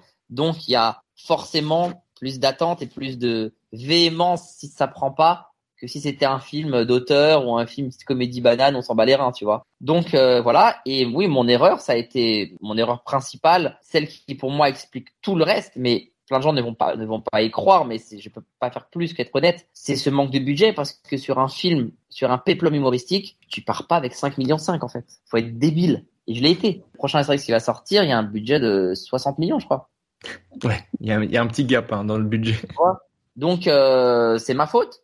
mais j'ai voulu y croire, j'ai voulu le faire, et ça me servira de leçon. Je finis toujours avec deux questions avant le name dropping. Euh, c'est qu'est-ce que tu aimes le plus et qu'est-ce que tu aimes le moins dans le fait de faire de l'humour? Ce que j'aime le plus, c'est la connexion que ça me crée avec la personne qui rit. Et ce que tu aimes le moins? Que j'aime le moins avec l'humour, j'hésite entre plusieurs trucs, mais je vais revenir au débat de c'est les gens qui s'offusquent. Même si une blague te touche et te fait de la peine, même si on a mal tapé, même si euh, tu viens de te faire avorter et le gars est pas au courant sur scène et il te fait une blague sur l'avortement au hasard et il tombe sur toi et il a pas fait exprès et que tu vois et que vraiment il a fait mouche dans le truc qui t'a fait de la peine dans ton âme et dans ton être, le fait que tu t'en offusques, je ne serais jamais d'accord avec ça. Tu peux ne pas aimer la blague, tu peux être triste, mais t'en offusquer, non, je suis pas d'accord. Et la dernière question, c'est qu'est-ce qu'on pourrait te souhaiter pour la suite de ta carrière? Oh, de pouvoir euh, continuer à, à rester dans ce miracle-là encore le plus longtemps possible, parce qu'un jour le public va va se détourner de moi comme de tout artiste. Ceux qui pensent que le public nous aime et qui seront là jusqu'à la fin de notre vie, ils ont rien compris. Le public qui consomme notre travail et ceux qui, qui ont développé un culte de la personnalité qui fait que le public les aime vraiment, ils sont foutus. Et je les plains plus que tout. Moi, je veux qu'ils aiment mon travail, pas ma personne. Ils me connaissent pas. Et donc, euh, si je pouvais réussir à, à les nourrir, à les divertir encore le plus longtemps possible et à pouvoir en vivre pour être libre de vivre ma vie comme je l'entends, c'est la, c'est la meilleure chose qu'on puisse me, me souhaiter. Ok. Eh ben, je te souhaite en- de continuer ton miracle alors. C'est adorable. Merci, merci Régis. Et je vais terminer avec le name dropping. Je sais pas si tu te rappelles parce que du coup, comme on a eu euh, une petite séparation entre les deux enregistrements, mais je vais te demander ici de me donner un humoriste, peu importe son origine, mais à chaque fois un humoriste par catégorie. L'humoriste le plus sympa que tu as rencontré. Ah, le plus sympa, Verino. L'humoriste qui t'inspire ou qui t'a inspiré le plus. Ah bah c'est euh, c'est Jerry Seinfeld, c'est le c'est le premier, euh, c'est l'originel en fait. Ouais, celui de la VHS de Yacine Bellous. Premier, ouais ouais. Même s'il m'a il m'a pas tant inspiré que ça, parce qu'au final, je- ce que je fais, c'est aux antipodes de ce qu'il fait, mais je, suis obligé de citer l'originel. Ok. C'est lui qui a donné l'impulsion et qui Ouais. t'a fait aimer le stand-up, quoi. Ouais. L'humoriste qui pour toi joue le mieux. Bon, allez, je reste sur Yacine, Ok. Yacine Bellous. L'humoriste qui pour toi écrit le mieux. Hmm. Écrit le mieux. Je vais mettre, euh, je vais mettre à l'honneur deux personnes dont, dont c'est vraiment le, qui ont vraiment investi sur ça. C'est-à-dire que on parle d'eux pour ça.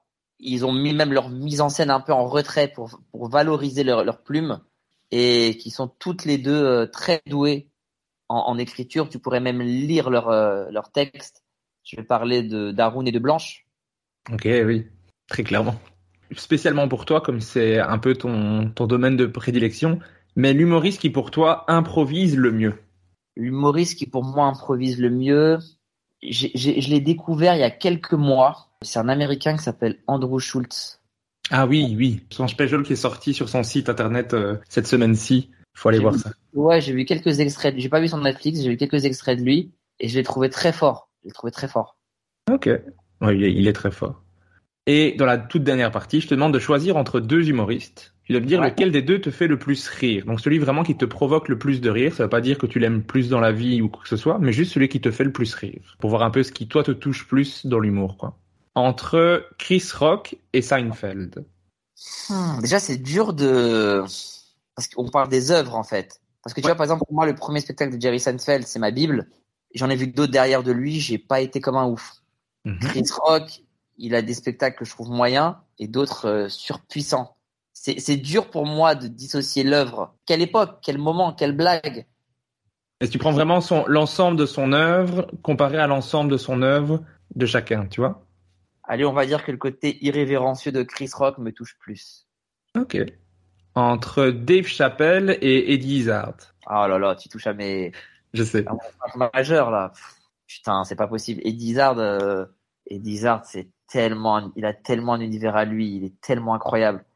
Et Dave Chappelle aussi, il a des, des positions et des façons de d'amener les vannes qui sont. Euh... Je, je suis le pire client pour ce jeu-là.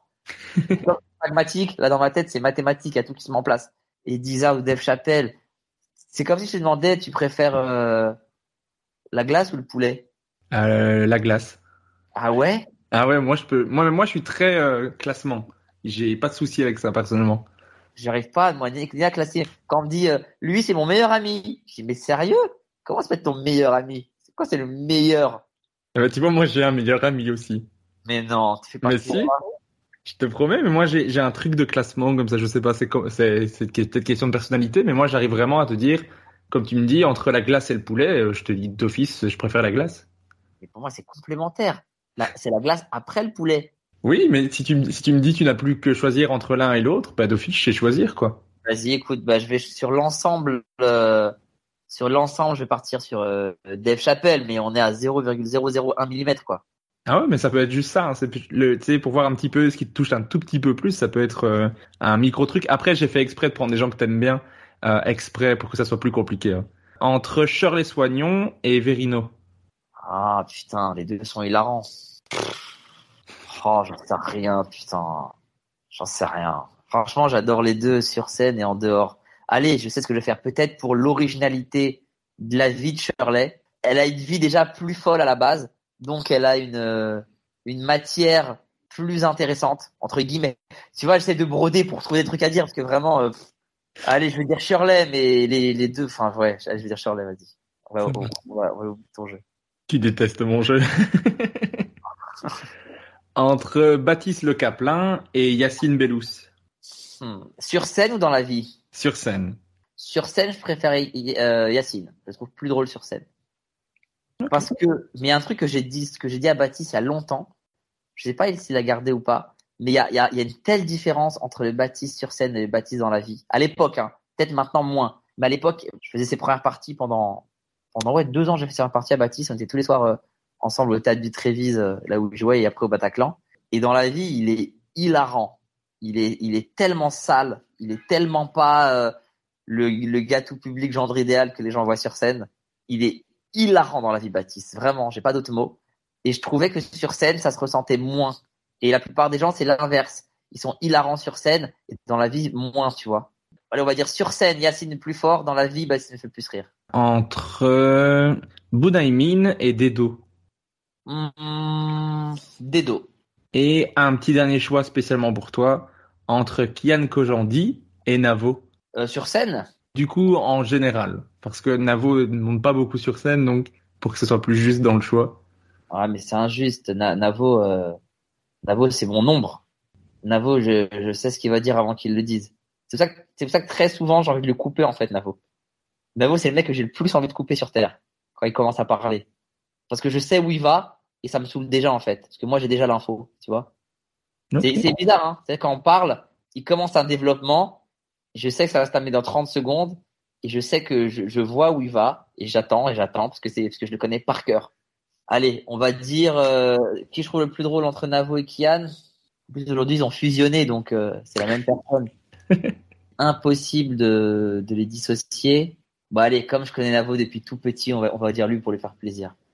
Mais Ça Kian va. le prendra pas mal, je sais. Je ne pense pas, parce que si je me rappelle bien, Kian, dans son épisode, disait que euh, Navo, c'est le plus drôle, et donc il sera pas vexé, je pense. je finis toujours avec cette dernière question. Qui est-ce que toi, tu aimerais entendre dans le prochain épisode? Ah, dans un prochain épisode? Est-ce que tu as fait déjà euh, Jérémy Ferrari? Pas encore. J'ai- J'essaie euh, vraiment de l'avoir, mais pour le moment, j'ai pas encore réussi. Fais-le parce que euh, lui ou Fabrice Eboué, un des deux. Ou les deux. Oui, mais pas en même temps. non, pas en même temps. parce que je trouve qu'ils ont des directions vraiment intéressantes. Euh, Jérémy avec son, son festival, il a réussi à créer un vrai truc. Il a des spectacles vraiment conceptuels, tu vois. Il fait des énormes salles. Il a des fêlures dont il a parlé publiquement, donc euh, que tu peux explorer. C'est un personnage vraiment intéressant. Et Fabrice, pareil, il a, pour moi, c'est un des pionniers euh, de stand-up en France.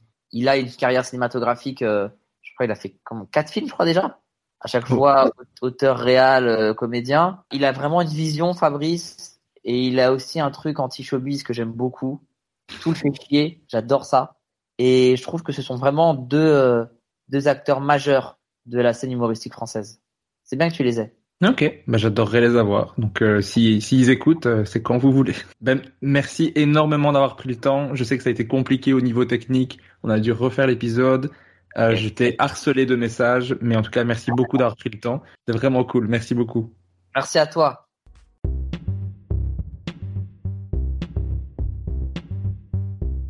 Merci d'avoir écouté Humeur humoristique. N'hésitez pas à donner votre avis, à vous abonner et à le partager autour de vous.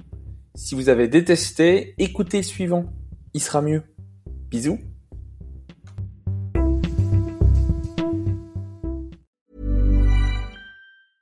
Planning for your next trip? Elevate your travel style with Quince. Quince has all the jet setting essentials you'll want for your next getaway, like European linen, premium luggage options, buttery soft Italian leather bags, and so much more. And is all priced at 50 to 80% less than similar brands. Plus, Quince only works with factories that use safe and ethical manufacturing practices.